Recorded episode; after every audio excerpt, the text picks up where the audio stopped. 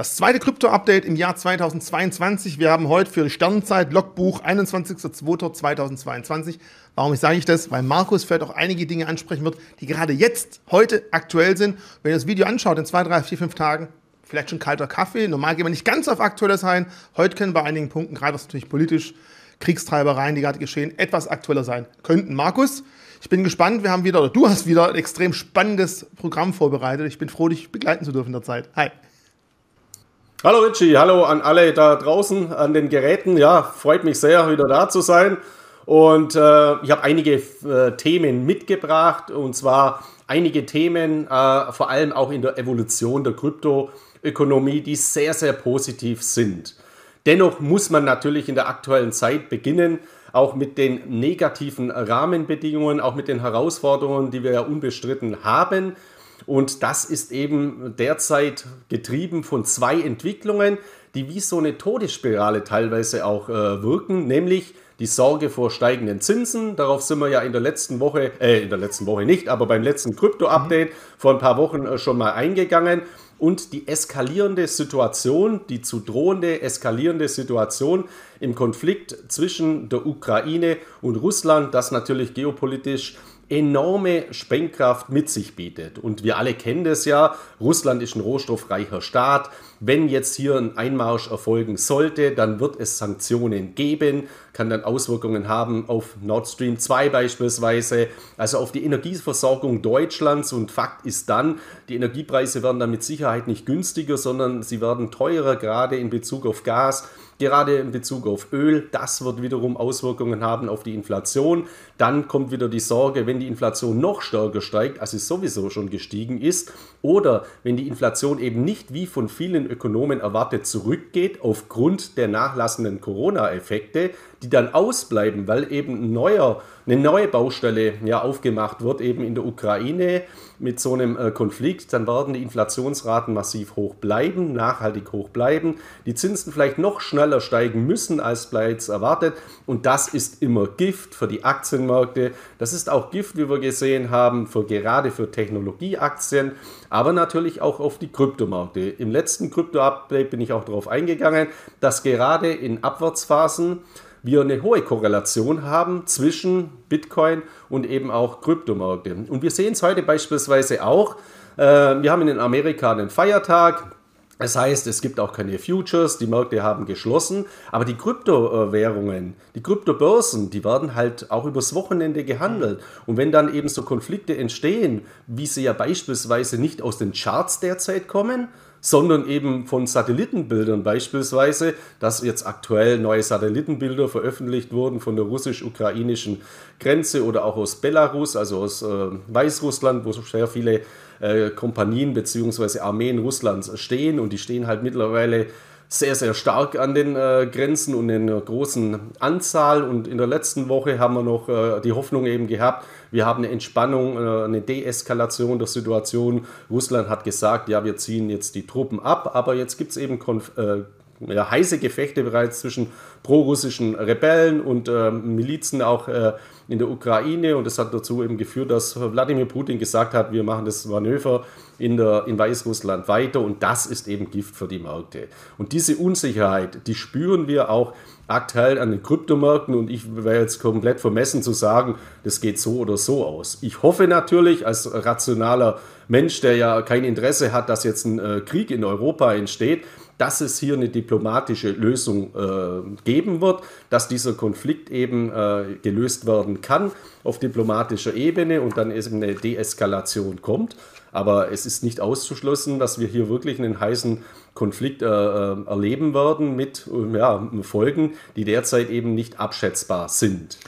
Dennoch muss man auch sagen, politische Börsen haben kurze Beine, geopolitische Börsen haben teilweise etwas längere Beine. Ich gehe nicht davon aus, dass die Welt untergehen wird oder dass wir in den Welt, dritten Weltkrieg äh, gehen äh, werden, sondern ich schaue positiv in die Zukunft. Deswegen habe ich heute auch sehr, sehr viele positive Entwicklungen mitgebracht, die nach meiner Überzeugung in den nächsten Monaten und Jahren, wenn auch dieser Konflikt mal vorbeigegangen sein wird, wirken werden und positiv eben für die Kryptomärkte sprechen werden. Und einen anderen Punkt möchte ich auch noch ansprechen. Es kann durchaus sein, dass auch bei einem heißen Konflikt gerade eine Kryptowährung wie der Bitcoin nicht mehr abverkauft wird bis bei einem gewissen Punkt, sondern eine Zufluchtswährung wird. Wir haben das in anderen Krisen gesehen, die natürlich nicht so schlimm sind jetzt wie aktuell äh, Ukraine, Russland, aber beispielsweise in der Türkei oder bei größeren Wirtschaftskrisen, dass eben die Bevölkerung, weil die Währungen verfallen, in äh, eine stabile Währung flüchtet. Gold ist relativ schwierig dann, also oder ist weitaus schwieriger zu kaufen jetzt eben wie Bitcoin. Also es kann durchaus auch mal eine Fluchteffekt stattfinden in, äh, in solchen Phasen. Und ich persönlich habe das ja schon mal gesagt oder betone es immer wieder, für mich ist der Bitcoin allen voran auch ein paralleles Ausgleichssystem, das dezentral ist. Es kann ja sein, es gibt massive äh, Sanktionen gegen Russland, der russische Rubel fliegt, äh, fällt ins Bodenlose und die ganzen Russen, russischen Bürger flüchten eben in den Bitcoin oder andere Kryptowährungen. Dann kann es wieder sein, was macht dann Russland? Gehen sie den Weg der Liberalisierung, den sie derzeit eigentlich vorhaben, weiter oder machen sie vielleicht ein Kryptoverbot, ein Bitcoin-Verbot? Also da gibt es auch natürlich unterschiedliche äh, Modelle, die davon auszugehen sind. Wichtig ist einfach, egal was passiert, nicht in Panik zu verfallen, gut diversifiziert zu bleiben und das, was wir jetzt eigentlich seit Monaten und Jahren auch schon sagen, eben beizubehalten und jetzt sich nicht von Angst dominieren lassen, weil wenn wir da mal ins kleine die Märkte gehen, also die Angst ist zurück, also die extreme Angst ist an, an Kryptomärkten eben zurück. Da gehen wir gleich drauf ein. Bevor wir das machen, schauen wir uns mal kurz, kurz die Marktkapitalisierung an. Und bevor jetzt gleich die ersten schon dabei sind, Kommentare zu hacken, ja, ob das jetzt eine Ukraine, Russland, eine NATO, Euro, Russland, eine Russland, wer auch immer, eine, eine Putin-Biden-Krise, wie auch immer sie nennen möchten. Ich glaube, wir wissen alle, um was es geht. Wir haben einfach einige Staaten, die sich nicht ganz sauber sind. Wir haben auch vor allem eine ja, Informationspolitik oder Informationskrieg, der gerade herrscht. Wem glaubt man eher? Welche Nachrichten sind richtig? Wer hat angefangen zu schießen? Separatisten oder Ukraine? Also all das können wir nicht besprechen und auch nicht bewerten. Ähm, deswegen gehen wir mal zu dem Thema, das wir auf jeden Fall mit klaren Fakten uns anschauen können und schauen uns doch vielleicht mal genau als erstes bei CoinMarketCap die aktuelle Situation an, wie dann die Coins, wie sich die Marktkapitalisierung denn in letzter Zeit so ausgewirkt hat. Genau, also seit unserem letzten Krypto-Update da war der Bitcoin bei rund 42.000 US-Dollar. Hatten wir ja einen massiven Einbruch und zwar vor der Eskalation jetzt dieses Russland-Ukraine-Konfliktes. Da war die Thematik eben die, wir haben das Todeskreuz besprochen, charttechnisch hat es äh, schlecht ausgeschaut. Dann war die Thematik steigender Zinsen, steigender Inflationsraten, fallender Aktienmärkte, Technologieaktien wurden auch massiv ausverkauft. Und das hat eben auch äh, rübergeschwappt eben auf äh, die Kryptomärkte. Danach haben wir eine deutliche Erholung gesehen von rund, ja, von rund 32.000 Dollar im, im Tief bis hin zu annähernd 45.000 Dollar. Und jetzt im Zusammenhang eben mit der, äh, mit, mit der Krise in der Ukraine eben einen erneuten Abverkauf auf, aus Angst eben vor einer Eskalation, von einem Krieg, vor steigenden Inflationsraten, steigenden Zinsen, also diese gesamte äh, Gemengelage. Und insgesamt kann man ja auch sagen, wir sehen eine deutliche Achterbahnfahrt. Also es ist ja fast von Tag zu Tag wieder anders und teilweise sind dann auch Panikkäufe zu beobachten. Haben wir jetzt in den letzten Wochen auch mal wieder gehabt, nämlich dann, wenn eben Macron oder jetzt vielleicht ein Treffen Biden, Putin äh, wieder ein Signal geben könnte zur Entspannung oder an dem Tag, als Putin eben bekannt gab, ja, wir ziehen unsere Truppen ab, da sind die Märkte natürlich auch enorm, geradezu mal kurzfristig explodiert. Im Nachhinein hat man eben gesehen, okay, die Situation hat sich so wieder oder relativ schnell geändert, sodass die Truppen doch gar nicht abgezogen äh, worden sind. Also da müssen wir, glaube ich, in den nächsten Wochen, äh, ja, haben wir keine andere Möglichkeit, als dass wir uns auf diese Achterbahnfahrt weiter einstellen müssen. Und auch wenn man jetzt aktiven Handel drauf betreiben möchte, ist das halt aus meiner Sicht enorm schwer. Weil auch die Handelssignale, die können so schnell brechen aufgrund derartiger äh, Signale, sodass es besser ist, äh, dass man das auch vielleicht eher mal vom aktiven Trading von der Seitenlinie äh, anschaut. Und Bezug auf die Märkte möchte ich auch nochmal dazu sagen, ich habe in letzter Zeit einige Berichte auch gelesen mit Bezug auf Langfristinvestoren, Investoren, wo äh, geraten wird, eher mal auszusteigen, sich auch an die Seitenlinie zu begeben und die ganze Situation abzuwarten. Das ist keine neutrale, das ist für mich kein neutraler Standpunkt im Asset Management.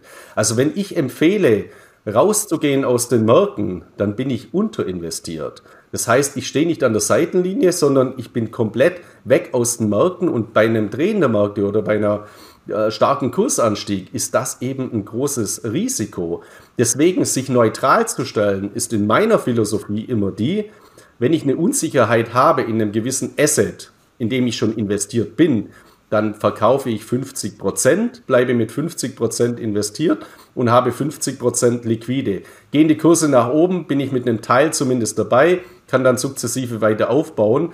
Gehen die Kurse nach unten, kann ich mit dem Teil, wo ich liquide bin, sukzessive nachkaufen. Und gleiches gilt auch für die Investoren unter euch, die nicht investiert sind. Also wenn ich jetzt gar nicht investiert bin, dann würde ich trotzdem jetzt empfehlen, einzusteigen mit einem Teil der, gleich, der gleiche Parameter, geht es nach oben, bin ich dabei, geht es weiter nach unten, was ich auch nicht ausschließen kann, habe ich Liquidität zu, äh, zuzukaufen. Und das ist für mich eine neutrale Position. Also eine neutrale Position ist für mich eine Äquivalenz zwischen Cash-Position und Investitionsposition, aber nicht Cash-Position 100%, Investitionsposition 0%. Das ist für mich keine neutrale Position. Also wichtig, wenn Marco sagt, würde er empfehlen, ich muss wieder das Compliance-Schild hochheben, seine persönliche Meinung, keine Beratung, keine Empfehlung.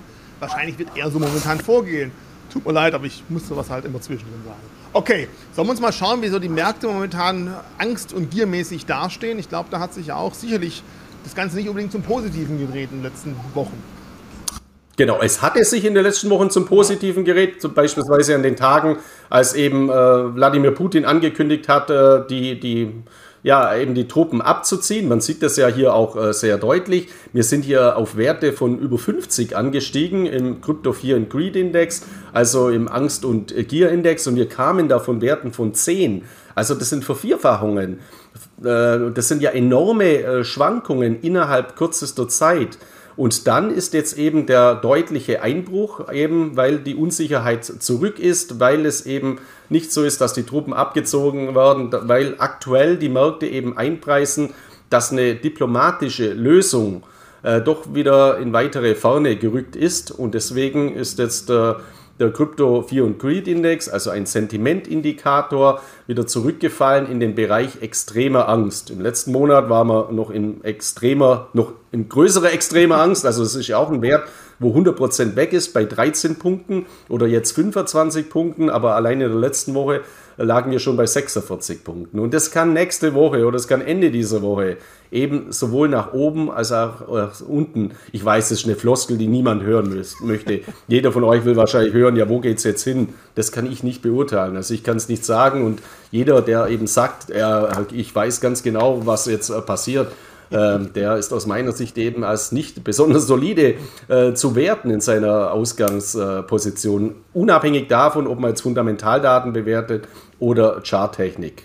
Was ich aber bewerten kann, sind eben die fundamentalen Daten, die man auch sieht in der Blockchain, beispielsweise mit Bezug auf die Stabilität des Bitcoin-Netzwerkes. Wir hatten äh, im äh, Frühjahr oder im Mai 2021 auch mal einen Bereich extremer Angst, als eben China den äh, die Kryptowährung verboten hat. Das sehen wir in diesem Chart mit der Hashrate bei der Bitcoin Hashrate, also dem wichtigsten Stabilitätsindikator äh, für das Bitcoin-Netzwerk, ganz, ganz deutlich. Damals hatte ich gesagt, es wird temporär sein, die Miner lassen sich woanders nieder, die werden wieder anfangen zu meinen, das haben wir auch gesehen. Im letzten Krypto-Update, ich glaube vor rund einem Monat, sind wir ja auch darauf eingegangen, uh, die Hashrate könnte jetzt einbrechen wegen der, äh, wegen der Konflikte in Kasachstan oder den Verbotsmaßnahmen im Kosovo. Da habe ich gesagt, das sind Non-Events, weil diese Länder nicht besonders wichtig sind. Und wenn man sich jetzt mal die Hashrate-Entwicklung aktuell anschaut, dann ist es ja so, dass jetzt diese Kasachstan-Konflikte wirklich voll, vollkommen vernachlässigbar sind. Und es kann ja auch durchaus auch ein Punkt jetzt kommen, dass Russland äh, zukünftig aufgrund seiner hohen Energieressourcen Bitcoin meinen könnte. Also Bitcoin beginnen könnte zu meinen oder auch andere Kryptowährungen.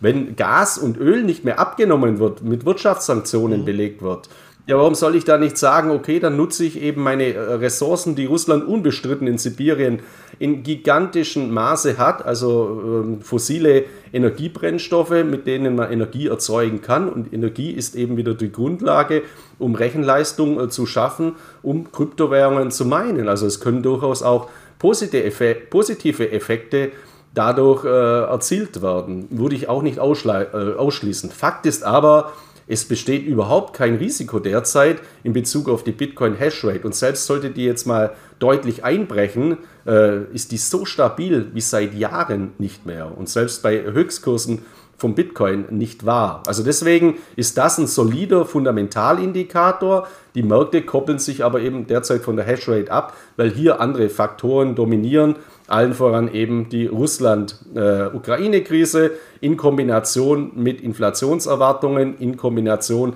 mit Zinssteigerungserwartungen, was wiederum eben negativ auf die Kapitalmärkte drückt. Was du gerade angesprochen hast, gehen ja auch einige davon aus, dass, dass es äh, von Iran das ebenso praktiziert wird. Wenn sie eben ihr Öl nicht ausführen können, dann drücken sie halt ihr Öl in Bitcoins um und versuchen so eben an, an Cash zu kommen. Also natürlich auch Möglichkeit, dass Russland es ebenso sich irgendwann überlegt. Absolut irgendwo nachvollziehbar. Ähm, jetzt sind wir gerade schon bei Zahlungsmitteln, wie man dann quasi sich selber irgendwie Cash beschaffen kann. Da passt es ja ganz gut, noch einen Blick auf die Stablecoins, glaube ich, zu werfen, wie die sich in letzter Zeit entwickelt haben. Genau, also das äh, habe ich ja immer ein bisschen im Blick. Der Bitcoin bzw. Kryptowährung im Allgemeinen darf man nicht vergessen. Wir haben einmal die Funktion als Wertaufbewahrungsmedium, wir haben die Funktion als Recheneinheit und wir haben natürlich die Funktion als Zahlungsverkehrsmedium. Und diese Funktion wird in Zukunft enorm zunehmen, weil unsere Welt steht nicht nur vor der Digitalisierung, sondern eben vor der Tokenisierung. Und wenn du bei der Grafik bitte mal auf All klickst, äh, Richie, mhm. dann sehen wir mal, welche Dominanz oder welche, ja, welchen massiven äh, Zuspruch ähm, eben die Stablecoins in den letzten Jahren erfahren haben. Und äh, hier ist es so, wir hatten eben vor, vor Jahren ein Tether-Monopol, also diese Kryptowährung von Bitfinex und ähm, dieser Tether-Gesellschaft äh, in Asien domiziliert. Und das ist eben eine sehr, sehr große Gefahr, wie ich immer gesagt habe. Das ist auch heute noch eine große Gefahr, weil ein deutliches Marktvolumen in Tether äh, steckt. Aber das Monopol ist faktisch gebrochen. Das verdeutlicht eben der zweite Chart des USDC-Coins, also dieses, äh, dieser Kryptowährung, dieses Stablecoins, dass der zusammen herausgegeben wird von Circle und von äh, Coinbase. Und es gibt eben weitere äh, Kryptowährungen, die Stablecoins sind. Und das Marktvolumen ist mittlerweile auf über 182 Milliarden US-Dollar angewachsen. Wir hatten im Kryptowinter 2018, 2019 eine Gesamtmarktkapitalisierung aller Kryptowährungen, die lag bei rund 160 Milliarden US-Dollar. Jetzt sind allein die Stablecoins bei über 180 Milliarden US-Dollar. Da zeigt sich auch das Wachstum und dass eben Stablecoins verstärkt eingesetzt werden, auch zur Liquiditätshaltung, aber natürlich auch für den Zahlungsverkehr. Und da haben wir natürlich auch negative Entwicklungen gesehen, auf den ersten Blick zumindest, dass eben das äh, Diem-Projekt von Facebook, von Meta gescheitert ist. Also Meta hat äh, sein Diem-Projekt verkauft an Silvergate Capital mittlerweile äh, und es eben aufgegeben, weil sie eben an den regulatorischen Anforderungen faktisch gescheitert sind. Es gibt aber jetzt andere äh, Plattformen, die eben Stablecoins integrieren werden. Und entweder machen sie eine eigene Plattform Stablecoin, also es ist immer wieder die Diskussion beziehungsweise das Gerücht, ob PayPal sowas äh, eventuell umsetzt oder auch Amazon äh, sowas umsetzt. Für mich steht es außer Frage. Ich gehe auf diese Big Tech-Konzerne auch dann am Ende mhm. nochmal ein äh, in unserer Präsentation mit einem eigenen Punkt. Fakt ist aber, es ist auch eine große Chance, wenn man schon bereits regulierte Stablecoins hat am Markt, dass ich die in einem ersten Schritt einfach integriere.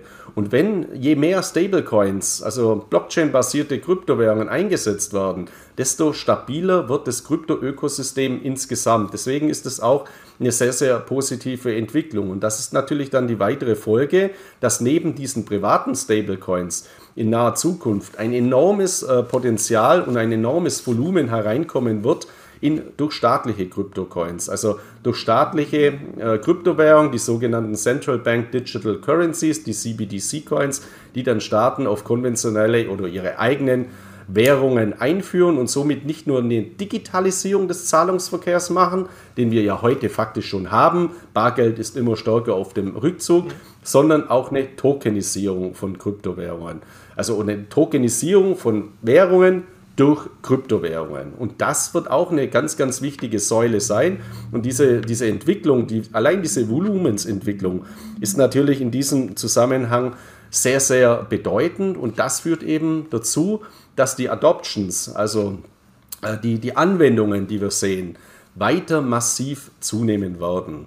Und das ist eben jetzt ein Punkt.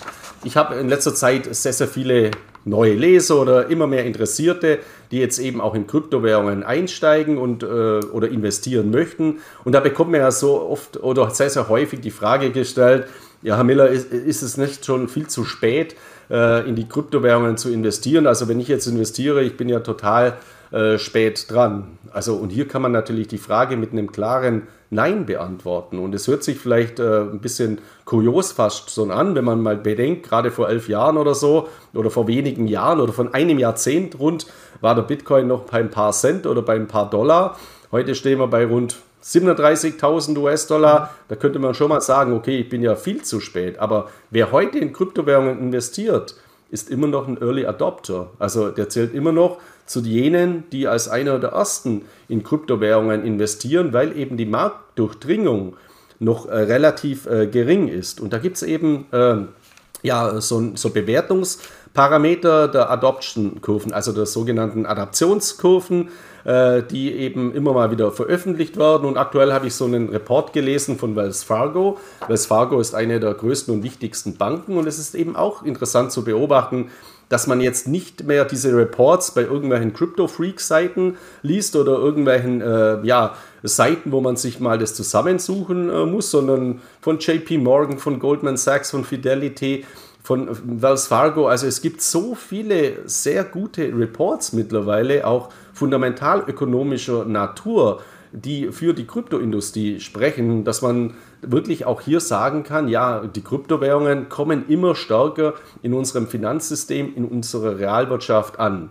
Und wenn man sich jetzt mal diese Adaptionszeiträume betrachtet, ab dem Jahr 1900, von wichtigen äh, Technologien wie der Elektrizität oder des, äh, des Telefons, des Automobils, des Fernsehgeräts, also des Farbfernsehens oder des Internets, äh, dann sieht man deutlich, wie exponentiell diese Anstiege der Adaption, also der Marktdurchdringung, dann waren. Und wenn man jetzt das eben ummünzt bzw. betrachtet, wo stehen wir denn heute bei der Marktdurchdringung von Kryptowährungen, dann stellt man eben fest, wir stehen da, wo dieses äh, ja, lilane Kreuz oder dieser lilane Käfer da rechts unten steht. Und für mich äh, steht außer Frage, dass eben die Adaptionskurve, die Adoption-Kurve des äh, Bitcoin bzw. der Kryptowährungen mindestens genauso steil wird äh, wie die des Internet. Und es gibt ja viele analytische Belege mittlerweile, die äh, heute auch schon zeigen, dass eben die Marktdurchdringung in vielen Bereichen deutlich schneller ist als das Internet, wie es begangen hat. Also Ältere unter uns wie ich, wenn man sich zurückerinnert, die mal mit BTX oder sowas angefangen haben. Das habe ich auch ein, zwei Jahre gehabt. Also es ist eine ewig lange Zeit. Wenn ich denke, was in ein, zwei Jahren in der Kryptowelt alles passiert, ist die Dynamik nach meinem Gefühl und natürlich auch nach den Zahlen, die wir sehen, weitaus höher. Und deswegen ist zu erwarten, dass eben hier bei diesem lila Käfer da unten rechts auch genau so eine Linie entstehen wird wie bei diesen Technologien in der Vergangenheit. Also eine Marktdurchdringung in Finanzwirtschaft und Realwirtschaft. Und das spricht eben auch dafür, dass Kryptowährungen wie der Bitcoin oder Anwendungskryptowährungen wie Ethereum, die ganzen Smart Contract Plattformen und so weiter auch äh, dadurch natürlich in ihren Kursen ein großes Potenzial haben. Ich möchte es auch nochmal betonen, es ist kein Automatismus, dass man das jetzt hochrechnen, aha, wie viel Prozent steigt dann der Bitcoin, wenn die Kurve, die Adoptionskurve äh, beim, bei Kryptowährungen auch da oben ist. Aber es ist ein sehr, sehr guter Indikator, der auch fundamental und rational begründet ist, dass wir alle positiv in die langfristige Zukunft der Kryptoökonomie und unserer Kryptowerte, die wir in unseren Wallets haben, blicken können. Kurzfristig muss ich auch sagen, ja, kann man nicht so positiv schauen, aber das liegt nicht am fehlenden technologischen Fortschritt, an der fehlenden Regulierung, an der fehlenden Marktdurchdringung, sondern es liegt eben an der Sondersituation eines äh, militärischen Konfliktes, der zu eskalieren bedroht. Aber den kann man jetzt eben zeitpunktbezogen mal betrachten. Ich hoffe nur ein paar Wochen oder ein paar Monate, dass der dauern wird. Aber langfristig steht hier eben großes Potenzial, das uns eben alle sehr froh in die Zukunft der Kryptowährungen blicken äh, lässt. Was bei der Grafik auffällt, finde ich, dass man sagen kann, bei älteren Technologien, also sei es Elektrizität, sei es ähm, das Radio, das Automobil, hat es wesentlich länger gedauert, bis wir eine extrem starke Marktdurchdringung haben. Und je neuer die Technologie war, angefangen jetzt hier beim Farbfernsehen, beim Mobiltelefon und beim Internet, je schneller ging es dann wieder, dass wirklich der Markt es komplett adaptiert hat. Ich glaube, das ist natürlich auch ein Zeichen dafür, dass die Welt halt näher zusammenrückt und man schneller von neuen Sachen lernt und erkennt, das, was für einen Vorteil sie haben, aber auch natürlich, dass insgesamt, ich sage mal, im Großen und Ganzen, wir haben hier einen USA-Bereich, auch der Reichtum der Gesellschaft größer ist und man sich schneller sowas auch leisten kann. Ich finde es auch ein Zeichen dafür, wenn es dieses Muster weiter so zieht, kann man auch, denke ich mal, bei Krypto vielleicht davon ausgehen, dass es eben nicht so eine lange Kurve ist, wie beim Automobilsektor, bis wir irgendwann bei knapp 100 Prozent sind, sondern dass es beim ähm, Kryptomarkt, ähnlich wie im Internet, wie du angesprochen hast, wir relativ schneller den Weg nach oben sehen könnten. Ja, auf alle Fälle. Man darf ja nicht vergessen, also äh, das Automobil ist ja eine, äh, eine Technologie, die vor über 100 Jahren entstanden ist und in den Anfangsjahrzehnten hat sich ja bei weitem nicht jeder ein Automobil leisten können. Also wir haben ja viele Jahrzehnte gehabt, als ein Automobil jetzt eher für die Oberschicht äh, äh, in der, in der Marktdurchdringung geeignet war aufgrund des Preises. Das wird ja bei der Blockchain-Technologie und den Kryptowährungen überhaupt nicht der Fall sein. Und wir haben das in den Anfangsjahren übrigens auch noch bei, der, bei den Telefonen gehabt, jetzt wenn wir das mal äh, auf die Smartphones, beziehungsweise es waren ja keine Smartphones, auf die, die Handys gehen. Also wenn wir uns erinnern, äh, jeder, der Wall Street kennt mit Michael Douglas, weiß, was der von Telefon gehabt hat, als er aus dem Gefängnis kam, also im zweiten Wall Street-Film. Also das waren ja riesige Knochen oder die ersten Autotelefone, die waren ja enorm exorbitant teuer, sodass es nur sehr wenige äh, Bürger sich eben leisten können, als, Konsumer, äh, als Konsumenten äh, diese Dinge zu kaufen. Mittlerweile sind die Smartphones ja auch derart günstig, auch Hochleistungs-Smartphones, die wirklich enorm viel können und jetzt unbe nicht unbedingt diesen Image-Faktor wie Samsung oder wie Apple vielleicht haben, sondern halt ein No-Name-Produkt mit äh, enormen Anwendungen und da kriegt man auch für 100 Euro äh, schon ein super Smartphone, wo man alles eigentlich machen kann, was man äh, an Apps herunterladen kann, ins Internet geben, WLAN und so weiter machen kann. Und gleiches gilt natürlich auch für den Markt der dezentralen Applikationen. Eine Wallet zu machen, ist kostenlos. Ähm, an, an dieser Zukunftstechnologie der Blockchain zu partizipieren, kann ich auch mit 5 Euro. Das heißt, die Markteintrittsbarriere, die Eintrittshürde ist exorbitant niedrig in Relation zum Automobil oder das, was du jetzt gerade zeigst, also die ersten äh, Telefone. Äh, Konnte es mir nicht verkneifen, genau dieser Koffer meinte ich. Und noch ganz kurz zum Automobil, bevor wir zum nächsten Thema kommen. Ich meine, am Anfang war beim Thema Automobil auch ganz, ganz viel Skepsis im Markt. Nicht familientauglich. Ja, du hast gesagt, kann sich nur ein Reicher leisten, war definitiv der Fall. Viel zu gefährlich. Klar, damals hat man Benzin in Milchflaschen mit sich rumgefahren, dass da natürlich viel mehr beim Unfall auch mal passieren kann, als es heute der Fall ist absolut richtig, aber äh, man muss halt da manchmal ein bisschen mehr Weitsicht vielleicht haben. Und das ist, glaube ich, ein Punkt, dass vielleicht die Gesellschaft eher gelernt hat, damit umzugehen. Aber auch bei der Internetkurve muss man sagen, 1993 hat Bill Gates gemeint, Internet ist nur eine Blase, ein Hype. Auch die Leute können sich mal verschätzen. Also es bleibt auf jeden Fall spannend, ob wir, wenn wir in ein paar Jahren sowas wieder machen, diesen kleinen Käfer schon mehr Richtung 40 Prozent sehen, ob er dann bei irgendwo 20 rumkrabbelt. Vielleicht könnt ihr mal dazu schreiben, wenn wir jetzt wirklich sagen, wir haben heute den 21.02.2020. Was glaubt ihr da draußen?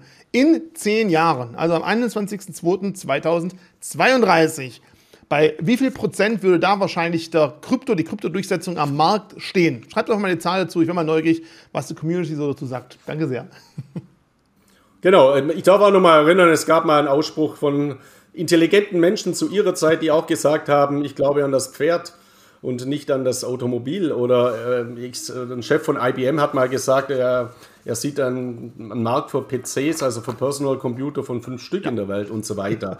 Also solche Aussagen sind eben auch äh, sehr, sehr schnell überholt und deswegen orientiere ich mich an diesen Dingen eben äh, eher an Menschen zu ihrer Zeit wie, wie, wie, wie Ford, also wie Henry Ford, der eben gesagt hat, hätte ich die Menschen gefragt, was sie wollen, hätten sie gesagt, schnellere Pferde. Weil das war eben das Wissen in der damaligen Zeit. Die wären nicht auf die Idee gekommen zu sagen, jetzt entwickle ich mal ein Automobil. Und ähnliches hat 100 Jahre später, also grob, auch äh, Steve Jobs eben äh, gemacht äh, und gesagt. Also gesagt und gemacht, das ist ja das Entscheidende. Ja. Der hat nämlich gesagt, äh, die Menschen, die wissen gar nicht, was sie wollen, bis wir es ihnen zeigen. Das heißt, wir brauchen so intelligente Menschen, die wir ja auch in Deutschland früher hatten, also das Land der Dichter und Denker, der Erfinder, der Siemens, der äh, Brauns, Robert Koch und so weiter. Also was wir alles an Erfindergeist hatten, woraus dann große Firmen entstanden sind. Und da ist leider ein bisschen ein Problem bei uns, das haben wir nicht mehr. Ich glaube schon, dass wir sehr intelligente Menschen haben,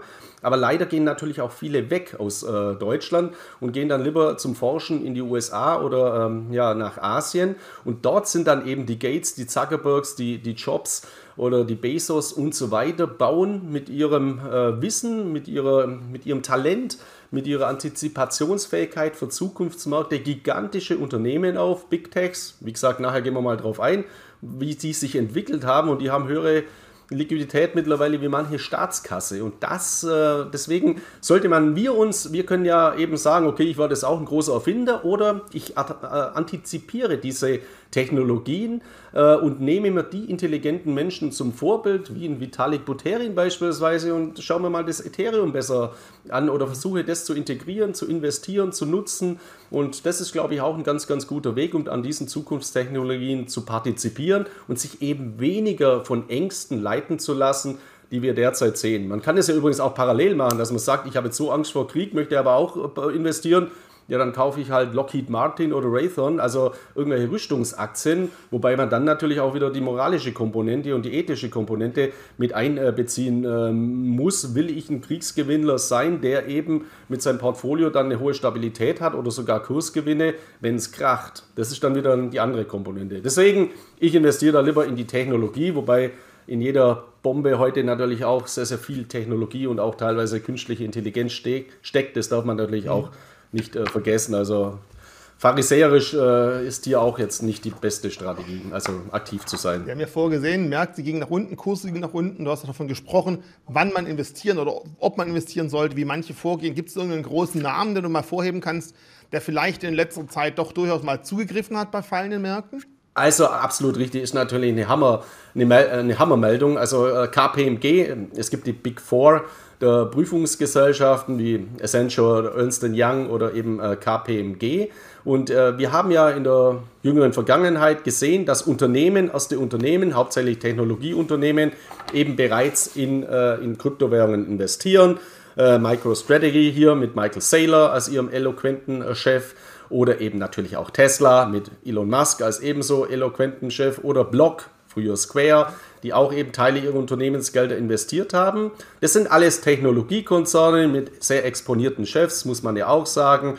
Jack Dorsey bei, bei Block, also die das eben früh antizipiert haben. Deswegen hat das, was jetzt passiert, eine ganz andere Qualität aus meiner Sicht, nämlich dass KPMG über seine Tochtergesellschaft in Kanada in das sogenannte Corporate Treasury, also in die Verwaltung von Unternehmensgeldern, erstmals Bitcoin und Ethereum gekauft hat. Also eine Wirtschaftsprüfungsgesellschaft, die ja als grundlegend konservativ zu werten ist, die als sehr solide zu werten ist.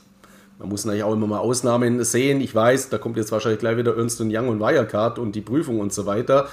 Natürlich gibt es da auch Fehler bei diesen Wirtschaftsprüfungsgesellschaften, aber Grundlegend sind Wirtschaftsprüfungsgesellschaften in unserer Welt natürlich ganz, ganz wichtige Hygienefaktoren, wenn sie ihre Arbeit gut machen, weil sie natürlich auch Fehlentwicklungen aufdecken. Und wenn hier eben ein Due Diligence-Prozess, also ein Bewertungsprozess für so ein Unternehmen, für eine Wirtschaftsprüfungsgesellschaft ergibt, dass man Unternehmensgelder in Kryptowährungen wie Bitcoin und Ethereum investiert, dann ist das für mich ein weit bedeutenderes Signal oder mindestens genauso bedeutendes Signal wie, äh, wie Block, wie äh, MicroStrategy oder wie Tesla, dass die Unternehmensgelder investieren, weil die sind ja viel, viel näher dran an dem Markt, die haben hier auch andere Liquiditäten in diesem Zusammenhang, beziehungsweise andere ähm, Organisationsstrukturen, dass da mal der Chef sagt, äh, ja, jetzt, wir machen das jetzt so, weil ich habe eine Aktienmehrheit im Aufsichtsrat hinter mir. Ich glaube, bei KPMG war diese Entscheidung viel, viel langwieriger, bis da die Gremien mal gesagt haben, okay, wir starten das jetzt mal mit KPM Kanada und investieren jetzt hier mal in Bitcoin und Ethereum. Das ist was ganz, ganz Bedeutendes, wirklich eine Hammermeldung aus meiner Sicht.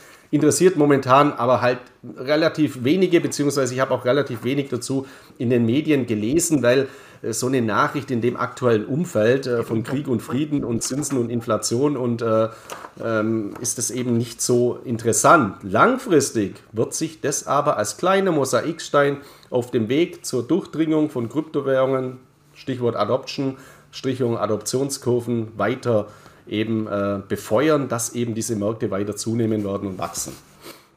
Gut, jetzt sind wir jetzt mal ein bisschen beim Thema schon Finanzen, Finanzmärkte. Äh, die Tokenisierung ist ja eins deiner Lieblingsthemen, dass man eben nicht von der Kryptonisierung nur sprechen darf und soll, sondern auch von der Tokenisierung. Äh, und das wird ja natürlich auch die Finanzmärkte in der Zukunft wahrscheinlich ordentlich durchrütteln. Ich glaube, da passiert ja einiges. Genau, ich meine, es wird immer stärker deutlich, dass eben die Zukunft der Banken, der klassischen Banken, der Finanzindustrie gerade auch in der Tokenisierung liegt. Also nicht nur dem Handel mit Kryptowährungen, sondern auch der Verbriefung, jetzt in Anführungszeichen, von realen Werten über die Blockchain und dem Vertrieb oder das ganze DeFi-System. Und da ist es eben so, dass wir jetzt eine weitere Privatbank haben mit Donner äh, Reuschel, die ins Crypto-Banking eben einsteigt, derzeit noch die Krypto-Verwahrlizenz des Bankhaus Hyde nutzt. Und wir haben mittlerweile relativ viele Privatbanken in Deutschland, die eben in dieses äh, Segment äh, vordringen.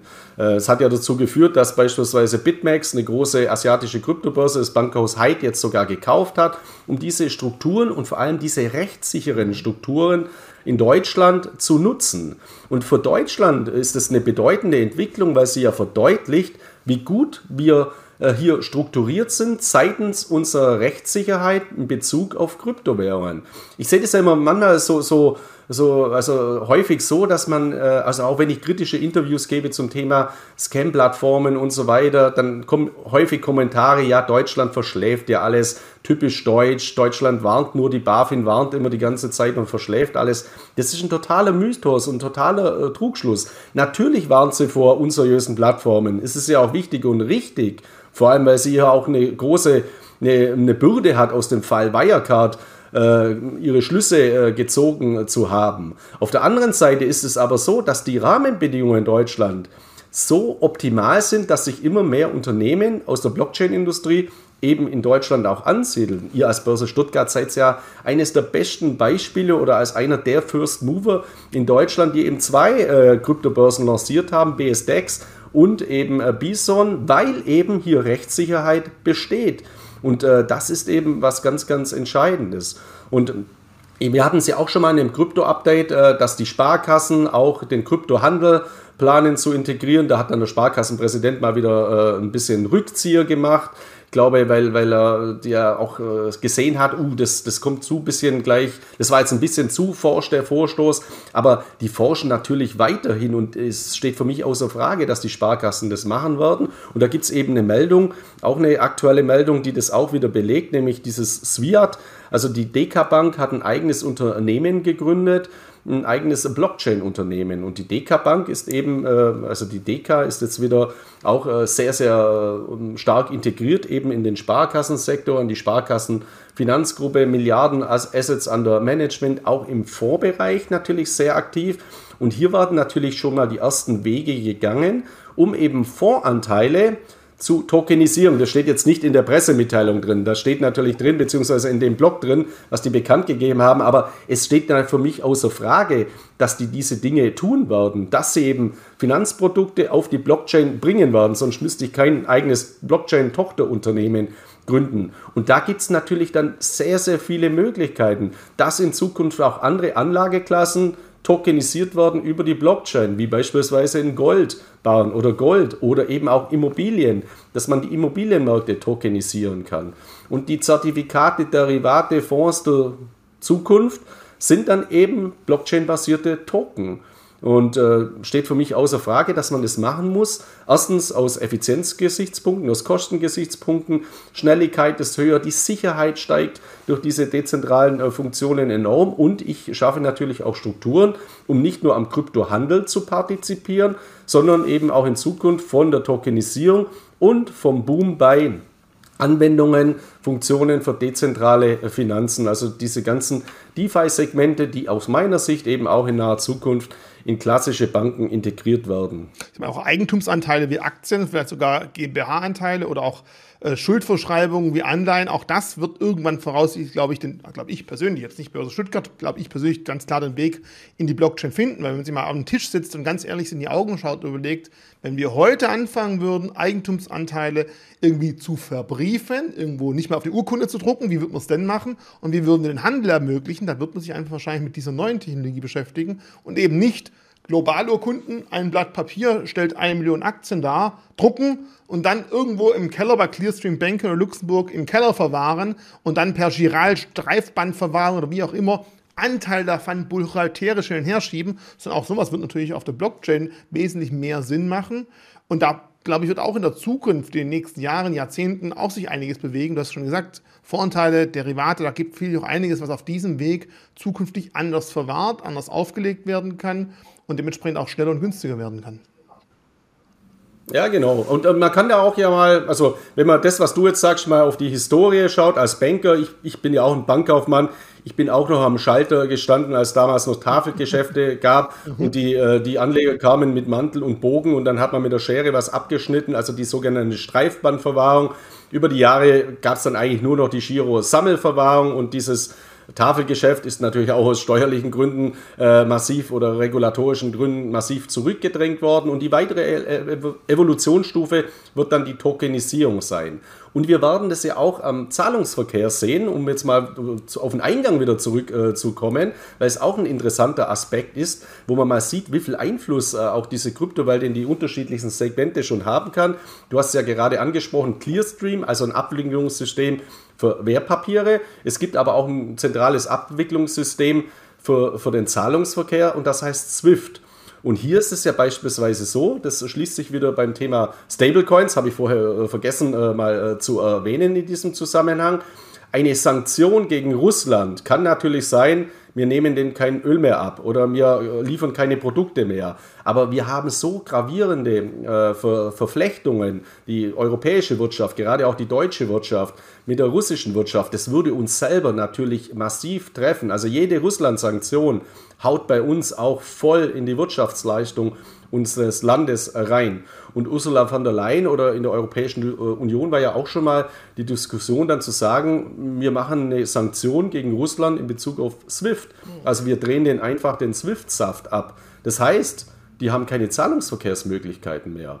Und dann müssten ja die Russen, also die russischen Bürger oder auch die Unternehmen, andere Zahlungsmittelsverkehrslösungen suchen. Und hier zeigen sich ja auch die Vorteile von dezentralen Anwendungen, wie beispielsweise Stablecoins, weil die sind eben nicht von einer Zentralinstanz abhängig, sondern da kann einem niemand den Saft so einfach abdrehen, wie jetzt beim Thema SWIFT, wo es eine ganz klare Zentralinstanz hat. Und wenn man da einen technologischen restriktiven Eingriff macht, so wie man eine Ölpipeline abschalten kann oder ein Stromnetz abschalten kann, so kann man da eben auch den Zahlungsverkehr komplett abschalten. Und wenn ich keine Zahlungsverkehrsfunktionen mehr habe, dann kann ich auch keinen Handel mehr betreiben. Und das ist natürlich eine gravierende, oder das wäre natürlich eine gravierende äh, Sanktion, nochmals, bei der wir uns auch selber massiv treffen äh, würden, weil unsere Exportwirtschaft kann dann zwar nicht mal mehr liefern und Zahlungen können sie auch nicht mehr erhalten. Also was ganz, ganz gravierendes. Aber auch in diesem Segment werden eben diese Tokenisierungseffekte und auch gerade die Zahlungsverkehrsfunktionen von Kryptowährungen zunehmend interessanter werden oder man sieht an solchen Entwicklungen auch, wie wertvoll sie heute schon sind.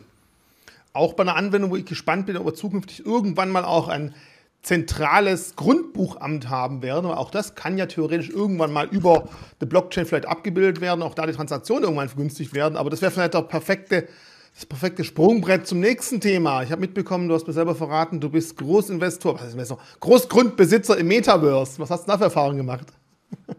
Genau, also habe ich schon vor einiger Zeit gemacht. Also ich teste ja auch immer viel aus und ich habe mir da auch mal ein bisschen virtuelles Land in diesem Zusammenhang äh, mit, äh, mit Metaverse äh, gekauft. Ich habe es hier gekauft, soll keine Empfehlung jetzt auch sein, um das gleich bei dir äh, vorwegzunehmen. Also ich habe es bei Decentraland äh, gekauft. Es gibt auch andere äh, Plattformen in diesem Zusammenhang für, für dezentralisiertes Land, aber ich merke eben, dass hier in diesem Segment der Non-Fungible Tokens, also der NFTs, immer mehr ähm, Nachfrage kommt, auch Seiten äh, von Lesern, auch immer mehr Interesse entsteht und natürlich auch viele Fragen äh, kommen äh, zum Thema, ja, was soll denn das äh, eigentlich, äh, dieses ganze irgendein virtuelles Land, das ist ja ein totaler Quatsch oder neulich wurde mal so eine virtuelle Yacht versteigert für ein paar hunderttausend äh, Dollar, was will ich denn mit einer virtuellen Yacht, also die war teurer als eine Originaljacht oder eine normale Yacht, mit der ich dann auch im Mittelmeer oder ähnlichem herumfahren kann. Und äh, es ist interessant eben zu beobachten, dass in diesem Bereich der Non-Fungible Token eben ähnliche Parameter gelten für virtuelles Land wie im Bereich der klassischen Immobilien. Also, es gibt Plattformen, Decentraland mal als, als hier als Beispiel. Es gibt auch noch andere Plattformen, wie beispielsweise Sandbox, auch eine, ähm, eine, sehr interessante Plattform. Und es gibt äh, von einem Bericht von Gartner, ich gehe ja auch öfters mal auf die Berichte von Gartner ein, weil du es auch vorher mal gesagt hast, wo sehen wir es in fünf Jahren, in zehn Jahren. Gartner hat es jetzt mal für das Jahr 2026 äh, aktuell veröffentlicht. Also Gartner erwartet, also Gartner ist ein IT- und Marktforschungsunternehmen, dass bis ins Jahr 2026 rund 25 Prozent der Menschen mindestens eine Stunde im Metaverse verbringen. Und wenn ich jetzt mal so in mein persönliches Umfeld schaue, kenne ich jemanden, der heute schon eine Stunde am Tag mindestens im Metaverse verbringt, muss ich sagen, ja, nämlich mein siebenjähriger Sohn. Hört sich jetzt auch auf den ersten Blick äh, sehr komisch an, aber äh, mein, mein Sohn spielt unheimlich viel Roblox. Und Roblox ist nicht, äh, äh nichts anderes als ein, ein Metaverse-Entwicklungsschritt, also eine Metaverse-Evolutionsstufe im Bereich äh, Spiele, aber auch Investments. Also wenn ich im Einkaufszentrum bin und meinen Sohn fragt, ob er was von Lego haben will, weil ich immer mir was äh, Erwachsenen-Lego kaufe, dann sagt er, oh, sowas Langweiliges, nö, kauf mir lieber einen Roblox-Gutschein. Weil da kann er sich wieder eine Waffe kaufen oder da kann er sich irgendein Auto kaufen oder irgendwas eben kaufen. Das hat dann wieder einen Wert, kann man auch wieder verkaufen und so weiter. Also die Kinder oder unsere Kinder, ist das bestes Praxisbeispiel eben mein Sohn, sieben Jahre alt, die werden schon sehr, sehr frühzeitig mit dem Wert virtueller ähm, digitaler Werte vertraut und die erkennen eben, dass im, oder die lernen eben, dass solche Werte äh, ja wertvoll sind, während wir sagen, was für ein totaler, also, also wir Ältere sagen auf den ersten Blick, was für ein totaler Blödsinn, wie kann man denn äh, sowas machen oder wa, was soll das überhaupt sein? Selbst im Mathematikunterricht setzt der Mathelehrer von meinem Sohn mittlerweile Roblox zur Erklärung von bestimmten Dingen ein. Und ich finde das äh, ja wirklich fantastisch. Also ich bin da regelrecht begeistert. Natürlich ist genau der gleiche Trend äh, bei meinem Sohn zu verzeichnen, wie ich ihn vor vielen, vielen Jahrzehnten hatte, dass die Mama zu mir gesagt hat, äh, sitzt nicht den ganzen Tag vom Amiga und spielt Ports of Call oh, ja. oder äh, Defender of the Crown. Genauso muss ich halt heute schauen, dass mein Sohn auch mal rausgeht und äh, mit dem Fußball spielt und nicht eben den ganzen Tag Roblox äh, spielt am Wochenende. Aber das ist jetzt wieder eine andere Ebene. Diese digitale Affinität unserer Kinder oder dieser digitale Weg auch ins Metaverse der Zukunft ist vorgezeichnet. Und eine weitere Studie parallel dazu wird äh, schätzt eben Gartner, dass im Jahr 2026, also bis ins Jahr 2026, rund 30 Prozent der weltweiten Produkte und Dienstleistungen im Metaverse angeboten werden. Also 26, wir haben heute 22, das ist in vier Jahren.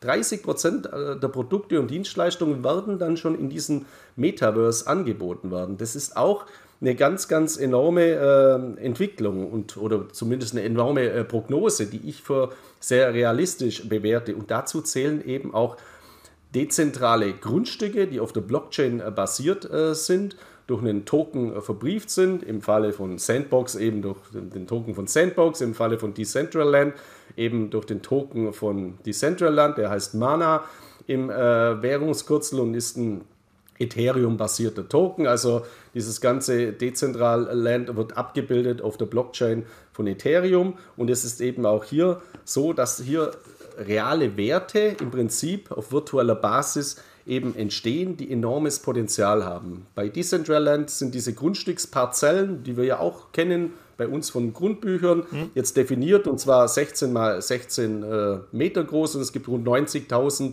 Grundstücke, also Parzellen, die eben verfügbar sind. Also wir haben hier auch einen limitierten Effekt, also einen Limitierungseffekt, was eben äh, auch sehr, sehr positiv wirkt. Und genauso wie in der realen Welt gibt es eben Grundstücke, die gefragter sind und Grundstücke, die weniger gefragt sind. Ich habe sehr viele Freunde, die sind Immobilienmakler hier auf Mallorca und da ist immer diese alte Floskel, Lage, was ist Lage, wichtig Lage. bei einer Immobilie oder beim Grundstück? Lage, Lage, Lage. Ja, es ist natürlich eine Floskel, da musst du jetzt irgendwo ein paar Euro ins Phrasenschwein normalerweise zahlen, aber so ist es eben auch. Und äh, wir haben äh, jetzt Effekte und ich möchte hier mal zwei Beispiele eben anführen dass das jetzt nicht nur irgendwelche Freaks hier Grundstücke äh, kaufen äh, auf, äh, im, Metaverse wie äh, bei Decentraland oder eben bei Sandbox, sondern auch die ersten Unternehmen eben einsteigen. Wenn, wenn ein, IT-Unternehmen wie Apple ein neues Smartphone herstellt, dann machen die das meistens in ihrem Flagship-Store oder auf einer großen Messe und Präsentation. Da gibt es eine Sonderaktion eben auf der Fifth Avenue in dem Flagship-Store äh, vom, äh, von Apple, also an einer Immobilie, mhm. an einer prädestinierten Lage. Und äh, auch ein asiatischer Konkurrent von Apple, Samsung, hat natürlich so einen Flagship-Store in New York.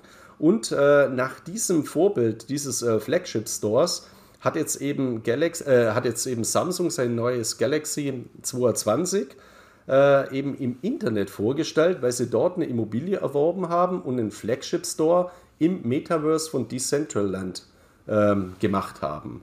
Und das zeigt, ich habe mir diese virtuelle Präsentation dann äh, angeschaut von, von, äh, von Samsung, war, war wirklich eine tolle Sache. Und es zeigt auch, dass hier immer mehr Unternehmen eben in diese Metaverse-Welt einsteigen werden und hier auch Immobilien, also virtuelle Grundstücke kaufen werden. Ich habe noch ein anderes Beispiel, was jetzt fast schon eher überrascht, weil das eine Bank ist, eine US-Bank, die in der Vergangenheit über Jamie Dimon, ihren äh, Chef, sehr, sehr Bitcoin-kritisch oder krypto-kritisch war. Das ist JP Morgan. Mhm. Die haben auch einen Standort in äh, Metaverse, äh, in Decentraland mittlerweile gekauft und haben dort eine virtuelle Launch äh, gemacht, um eben hier in Zukunft Finanzprodukte anzubieten oder eben äh, ja, Dienstleistungen, Beratungsgespräche in der virtuellen Welt umzusetzen. Auch eine, eine ganz interessante äh, Möglichkeit, dass man eben äh, nicht nur Filialen hat an prädestinierten Standorten, sondern äh, eben auch in dieser dezentralen Welt. Und wenn wir jetzt mal nur den Trend sehen in Deutschland bei den Banken, es ist ja unbestritten, dass wir zwei Dinge haben, nämlich ein Filialsterben und ein Automatensterben. Das heißt, immer mehr Filialen werden eben geschlossen. Warum? Weil die Menschen halt nicht mehr hingehen, sondern weil sie Online-Banking machen oder ihr Smartphone über das Smartphone machen. Und das, das, die Bankfiliale unter Geldautomat der Gegenwart ist heute jetzt schon eben das Smartphone in der Hosentasche. Und dass man das dann kombiniert eben mit einer virtuellen Welt im Metaverse durch eine Immobilie und durch einen Shop oder durch eine Anlaufstelle, durch eine Launch eben auf Metaverse-Plattformen wie Decentraland, das halte ich für sehr, sehr äh, ja, lukrativ, für sehr, sehr intelligent und somit entsteht hier eben auch ein großes Potenzial. Und wenn wir jetzt mal auf diese Grafik hier schauen, es gibt eben im Metaverse und Decentraland eben auch bestimmte Bereiche, wie beispielsweise Vegas City oder Dragon City, also diese Distrikte, die eben gefragter sind wie andere, weil dort sich eben so wie Berlin Alexanderplatz oder in New York Fifth Avenue große Unternehmen eben ansiedeln werden und dort die Immobilienpreise eben exorbitant hoch äh, sind. Und wir haben genau gleiche Effekte auch im Segment Kreuzungen. Also eine Immobilie an der Kreuzung ist eben teurer wie eine Immobilie, die nicht an der Kreuzung liegt, weil da gibt es halt zwei Zufahrtsstraßen und somit hat man eine höhere Präsenz. Also da gibt so viele Parameter aus der konventionellen Welt. Und man kann natürlich als Investor auch verdienen. Nicht jedes Unternehmen oder jede Filiale äh, die ein Unternehmen betreibt, ist auch im Besitz der Immobilie. Das heißt, ich kann als Investor eben auch sagen, ich kaufe mir jetzt äh, im, äh, virtuellen Welt, in, in einer virtuellen Welt eine Immobilie, projektiere die, also baue da eine Immobilie drauf, virtuell mit den unterschiedlichsten Funktionen und vermiete die dann an ein Großunternehmen oder an einen Anbieter, der eben hier diese Immobilie nutzen möchte in der virtuellen Welt. Also man kann da auch quasi Mieterträge mit virtuellen Immobilien erwirtschaften. Und je besser da auch wieder die Lage ist, desto, ähm, ähm, ja, desto besser sind auch natürlich die Einkommensmöglichkeiten. Und hier möchte ich einfach mal ansprechen, also bei Decentraland, das sind alles non-fungible Token. Also jeder Token ist einzigartig weil es halt eine einzigartige Parzelle ist, die man äh, dort erwirbt. Und äh, man kann hier eben auch in der virtuellen Welt dann Immobilienprojektierungen umsetzen und durchaus auch in einer schlechteren Lage ein interessantes virtuelles Immobilienprojekt umsetzen. Und ich rate allen unter euch jetzt eben sich mal damit zu befassen. Äh, schaut euch einfach mal decentraland.org an, die Internetseite, was es da alles auch gibt. Da gibt es auch Kneipen oder äh, relativ häufig gibt es dann auch immer Veranstaltungen, beispielsweise also Konzerte von sehr bekannten Bands, die halt dann virtuell im Metaverse stattfinden. Und das war natürlich auch ein Boom durch Corona, weil ja die, die großen Konzerte auch äh, ja nicht mehr unbedingt so stattgefunden haben wie in der Vergangenheit. Man kann auch äh, Spiele spielen wie Ethermoon beispielsweise, also die wiederum auf der Ethereum-Blockchain basiert äh, sind. Also man kann sich beraten lassen. Es gibt auch immer mehr Beratungsdienstleistungen, die eben dort Immobilien kaufen, Projekte umsetzen. Und äh, ich, für mich ist das äh, eine, eine Aus, also wirklich eine, eine, tolle Entwicklung. Es wird auch keine Einbahnstraße sein. Es gibt auch äh, Grundstücke, die ich äh, hier immer sehe, bei entweder über den Marketplace von Decentraland oder auf äh, äh Non-Fungible Token Plattformen, also NFT-Plattformen wie OpenSea die haben Mondpreise und die sind utopisch und die sind vollkommen irrational. Und da werden auch viele äh, Grundstücke dann im Preis sinken oder äh, Immobilien auch äh, ja, deutlich äh, zurückgehen. Also man hat auch Marktpreisrisiken mhm. und es wäre genauso, wie wenn man Investor ist, man geht in irgendeine Stadt, wo man sich null auskennt am Immobilienmarkt und kauft blind irgendwas. Das heißt, jeder hat hier eine Bringschuld, äh, eine Hohlschuld zu sagen, ich muss mich erstmal bilden. Was gibt es denn in diesem Metaverse eigentlich alles? Wie funktioniert das mit diesen virtuellen Immobilien? Wie liegen die Immobilien um mich herum vom Preis her? Was gibt es für Projektierungsmöglichkeiten? Wie interessant sind die Straßen? Und es gibt übrigens auch öffentliche Plätze im Metaverse. Das sind zum Beispiel die Straßen und die grünen Punkte. Die gehören niemandem, die kann man auch nicht erwerben.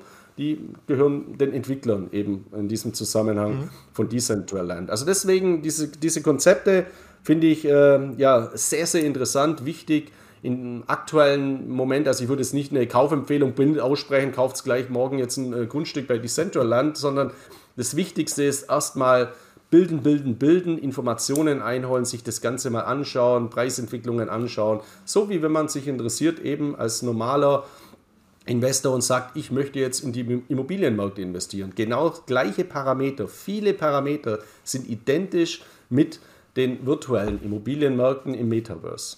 So, ich hänge immer noch bei äh, Erwachsenen-Lego fest. Irgendwie klingt das auf so viele verschiedene Arten und Weise falsch, aber anderes Thema. Eine Frage noch hier zu, diesem, zu dieser Landkarte. Kann man das einfach ein bisschen verstehen, wie es sind eigentlich theoretisch URLs, die sind aber begrenzt und wenn du da kein URL gekauft hast, dahinter versteckt sich halt das Land, kannst du auch in diesem neuen Wachstumsbereich Metaverse auch nicht präsent sein. Und wenn du nicht rechtzeitig kaufst, musst du vielleicht später mieten, wenn du als großes Unternehmen da auch präsent sein willst, neben anderen großen Unternehmen. Und je mehr große Unternehmen in deiner Nähe sind, je eher hast du die Chance, von denen auch mal Laufkundschaft abzukriegen. Kann man das so ein bisschen vergleichen? Weil ich habe mich persönlich, ehrlich gesagt, mit dem Thema noch bisher nicht ganz so stark beschäftigt, aber so ähnlich hört es jetzt für mich das Ganze heraus, wenn ich das dazu höre. Ja, kann man, kann man durchaus vergleichen. Man hat das ja damals in diesem Internetboom auch so beschrieben übrigens, dass URLs eben Grundstücke sind. Also man muss jetzt natürlich unterscheiden. Also wenn ich mal jetzt einen äh, Booking.com beispielsweise, da steht, äh, äh bestimmte URLs sind ja dann später auch zu Markennamen geworden. Ja. Und auf der anderen Seite, auch wenn ich sehr früh dran war und mir beispielsweise Coca-Cola.com gesichert hätte vor Coca-Cola, dann hätte mir das aber nichts gebracht, weil dann wäre natürlich Coca-Cola eines Tages gekommen und hätte gesagt, okay, Markenrechtsverletzung, Urheberrechtsverletzung, ich klage mir jetzt diese URL-Adresse wieder ein.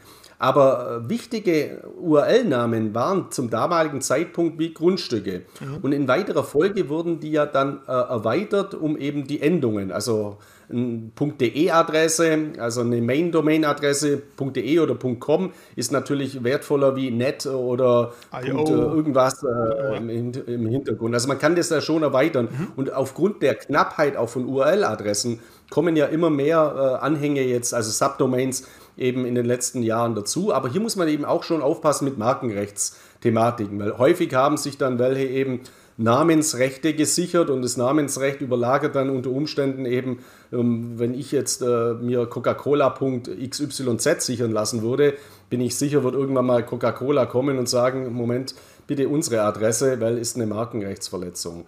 Kann man vergleichen, okay. genau das ist eben das Prinzip. Wir haben einen begrenzten Raum, wir haben ein begrenztes Feld an virtuellen Immobilien, aber man kann eben äh, projektieren. Und das ist ja auch wieder schön mit, äh, mit New York vergleichbar. New York äh, kennen wir alle, eine Riesenmetropole in den USA. Man hat einen sehr begrenzten Raum. Man hat eben gesagt, den Central Park, den mauern wir auch nicht zu, sondern den lassen wir so. Und wenn du irgendwo einen begrenzten Raum hast, was kannst du dann als Immobilienprojektierer tun, wenn es die rechtlichen Rahmenbedingungen vorgeben? Ich baue in die Höhe. Ich baue in die Höhe. Und äh, hier ist es eben auch im Metaverse so, da kann man dann eben hier Projekte entwickeln, sodass man hier auch auf einer kleinen Parzelle, äh, auf einer kleinen Parzelle etwas äh, Großes bauen kann. Ohne dass jetzt ein Statiker das sich anschauen muss, äh, dass das Hochhaus einfällt, sondern es ist jetzt im virtuellen Raum nicht äh, die Problematik in diesem Zusammenhang. Aber auch das ist eben interessant. Also New York ist für mich so ein Musterbeispiel, auch von den Straßen her. Also jeder, wo in New York war oder mal ist, äh, da weiß man ja, man findet sich da ganz einfach zurecht. Da gibt es keine Kurven, sondern die Straßen gehen alle geradeaus, ist aufgebaut wie ein Schachbrett und man kann immer zum Taxifahrer Ecke 22. Äh, und so weiter. 32. dann kommt man genau an der Ecke an. Deswegen sind Ecken auch äh, so, so wertvoll im Immobiliensektor, gerade in solchen konzipierten Städten wie es New York sind oder gerade auch in solchen Metaverse-Immobilienprojekten, wo ja auch äh, keine Kurven oder was eingebaut werden muss, weil da ein Fluss durchgeht oder ein Baum steht oder, oder den kann man ja abholzen, aber irgendwas steht, ein Felsen, wo man nicht wegsprengen kann, sondern es ist der virtuelle Raum und deswegen lässt sich hier auch quadratisch praktisch gut alles äh, strukturieren, was wiederum eben auch positive Effekte mit sich bringt. Das gesagt, wir sprechen hier ganz klar von NFT. Wir sprechen hier ganz klar von NFTs, was wir uns hier anschauen. Du hast was Neues auch mitgebracht zum Thema Klonen von NFTs. Da war ich jetzt auch ziemlich überrascht, weil davon habe ich bisher auch noch nicht gehört. Was versteckt sich da dahinter?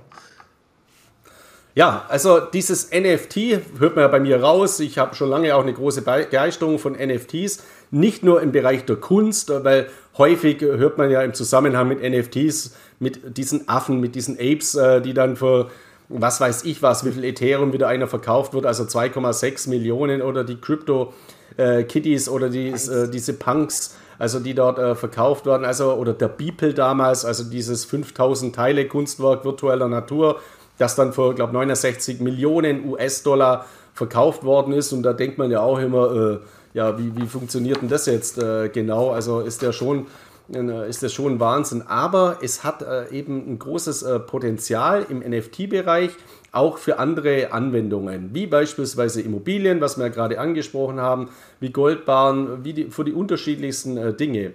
Und da gibt es jetzt eben eine neue, eine neue Plattform, auf die ich ähm, vor kurzem mal gestoßen bin, habe mich da auch ein bisschen mit denen ausgetauscht, was ich grundsätzlich sehr, sehr gut finde.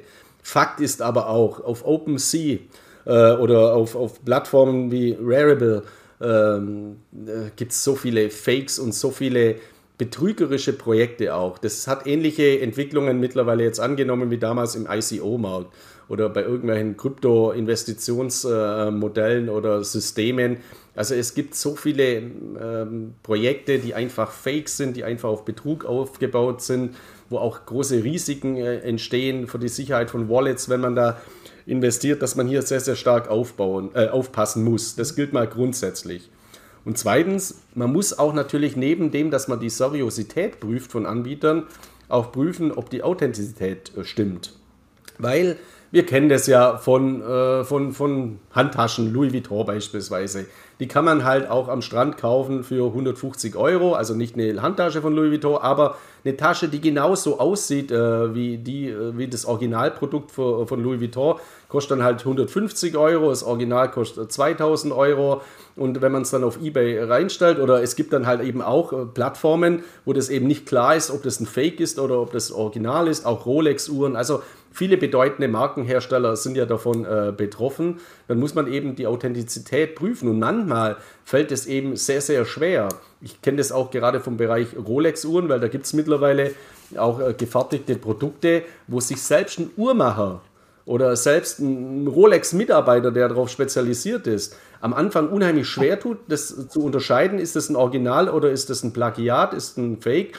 Und meistens können sie es dann wirklich sicher sagen, wenn sie es öffnen. Also wenn sie das Gehäuse öffnen und sich mal das Innenleben anschauen. Also es gibt viele billige Fälschungen, wo es mal sehr, sehr, da muss man nur ein bisschen schütteln, dann merkt man, okay, das kann kein Original sein. Aber in diesem Segment, und das wird natürlich immer stärker zunehmen in unterschiedlichsten Segmenten. Und da gibt es jetzt eben eine Plattform, die ganz äh, neu am Markt ist, und zwar clonemynft.com.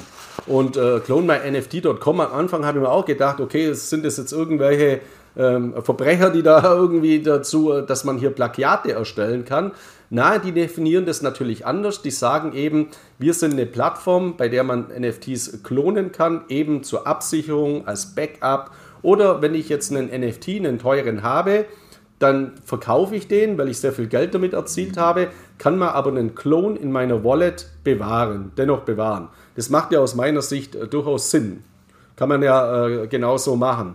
Nur das Thematik, wo dadurch natürlich aufkommen wird, ist der, dass es in Zukunft natürlich auch geklonte NFTs äh, geben wird, wo äh, man schon ein bisschen genauer hinschauen muss, für welche Zwecke werden die eingesetzt. Weil es wird ja jetzt nicht nur der, der NFT-Besitzer, der sagt, ich möchte ein Backup haben, die Plattform von CloneMyNFT äh, nutzen oder an vergleichbare Plattformen, sondern durchaus auch schwarze Schafe oder Kriminelle oder Betrüger, die sagen, so, jetzt klone ich mal irgendein äh, Werk, das äh, relativ äh, wertvoll ist und tu so, als wäre das das Original. So wie bei einer Handtasche, so wie bei einer Rolex-Uhr und so weiter. Und das wird natürlich auch ein Trend sein, bei dem man sich dann äh, genau anschauen muss, was ist mit dem NFT los? Und es kann man im Prinzip relativ einfach machen, weil der geklonte NFT natürlich einen anderen Smart Contract hat als äh, der Original-NFT.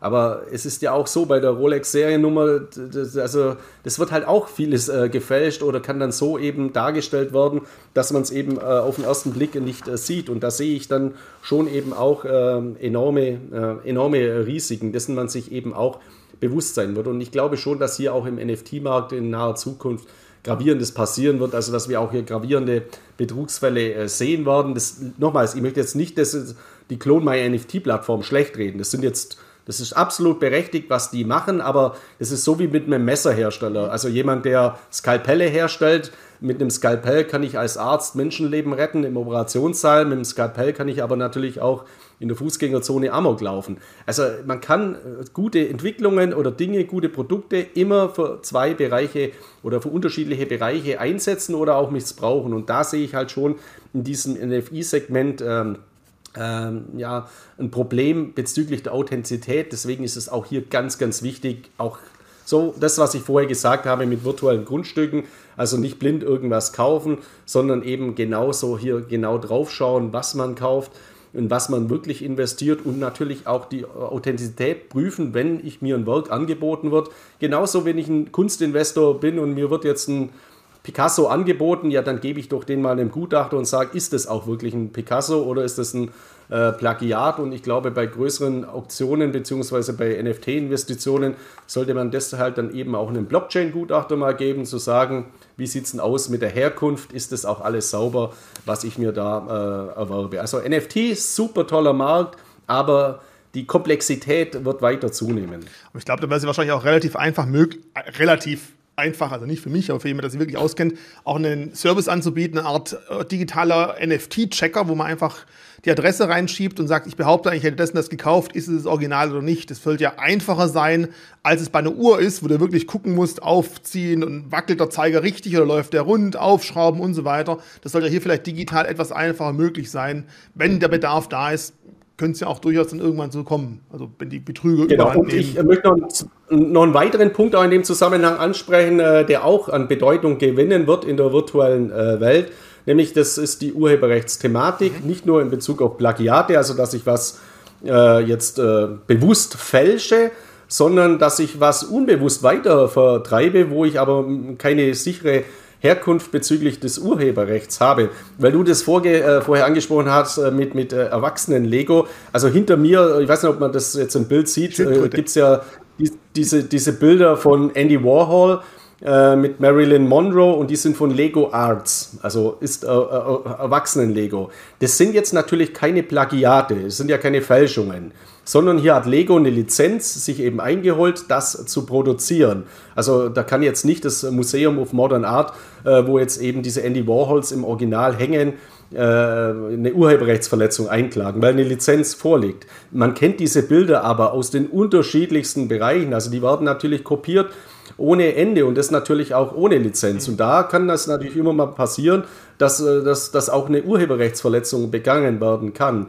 Das heißt, ich könnte jetzt ein Bild nehmen aus dem Internet und einen Token drauf machen.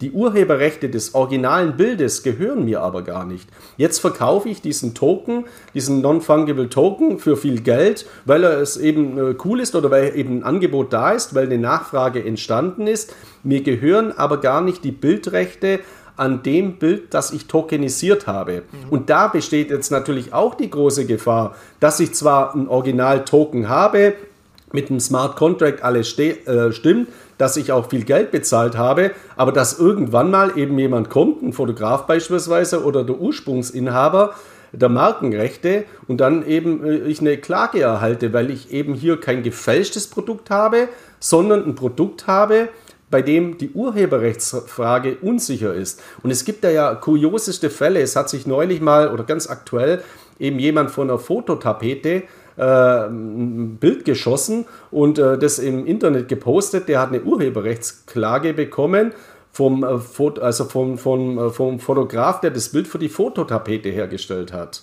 Weil der eben sagt, ja, ich habe doch die Bildrechte an der Fototapete und ich habe die Bildrechte verkauft an den Hersteller der Fototapete. Aber nicht jemand, der sich jetzt vor der Fototapete fotografiert und das dann ins Internet stellt. Also man muss sogar mittlerweile aufpassen, vor, wel, vor, vor, welchem Hintergrund man äh, sich fotografiert, wenn man vielleicht überhaupt nichts dabei denkt. Und unter Umständen kann es äh, ja, gravierende juristische äh, Folgen haben. Also das sind auch Entwicklungen. Klar, die Wahrscheinlichkeit jetzt manchmal ist äh, relativ gering, aber ich möchte nicht wissen, was da in Zukunft noch alles äh, möglich ist. Also deswegen gehören diese juristischen Komponenten auch abzuklären im Bereich Bildrechte, Authentizitätsrechte, Produktrechte und so weiter, gerade auch im Zusammenhang der Verknüpfung zwischen realer Welt und virtueller Welt. Also weil was falsch ist in der realen Welt, dann automatisch auch auf, als was ja, kontaminiertes in der virtuellen Welt übernommen wird und auch hier Folgen eben entstehen können. Wir so viel von Uhren, also nicht Urheber, sondern Uhren gesprochen, vor Rolex-Uhren gesprochen. Da ist auch zwei äh, ziemlich interessante Nachrichten mitgebracht zum Thema Uhren. Da gibt es nämlich auch einiges, dass die plötzlich äh, sehr ja, mit anderen nützlichen Funktionen ausgestattet werden und das noch in limitierter Form.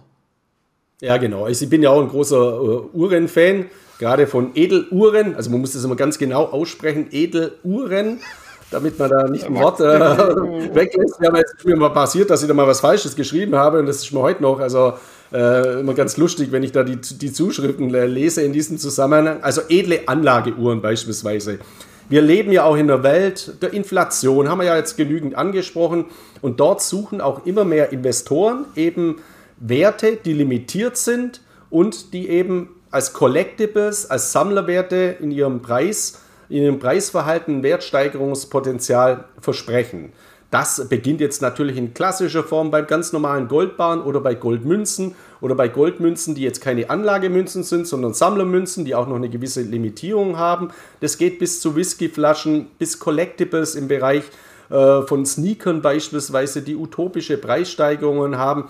Und es gibt jetzt eben auch zwei erste Uhrenhersteller, die jetzt äh, ähm, eben in diese Segmente eingestiegen sind und Produkte kreiert haben im Zusammenhang mit Kryptowährungen. Ganz aktuell ist hier Hublot.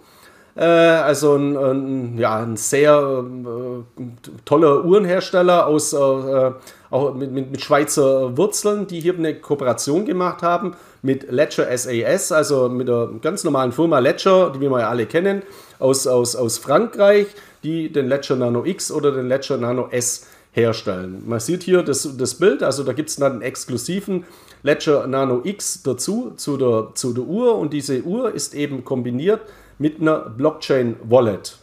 Kann man jetzt sagen, okay, braucht man das jetzt unbedingt? Ja, ob man es unbedingt braucht, äh, glaube ich auch nicht. Aber es macht eben Sinn aus Sicht von so einem Luxusuhrenhersteller auch über so eine Schiene in diese neue Kryptowelt eben einzudringen. Genauso eben Ledger, der dadurch seinen Namen, also das Unternehmen, dass er seinen Namen äh, weiter bekannt macht. Und das Interessante ist auch hier wieder, da kommt eben auch der Limitierungseffekt zum Tragen, den wir alle kennen, auch vom Bitcoin mit 21 Millionen Stück. Diese, diese Ledger-Uhr. Äh, äh, ist eben äh, limitiert auf 50 Exemplare. Also es wird hier nur 50 Exemplare geben, ist eine Gold-Silber-Legierung, sicherlich absolut hochwertig und hat natürlich auch einen stolzen Preis für die Uhr, nämlich 28.900 Euro. Wenn man sie Allerdings, bekommt, wahrscheinlich.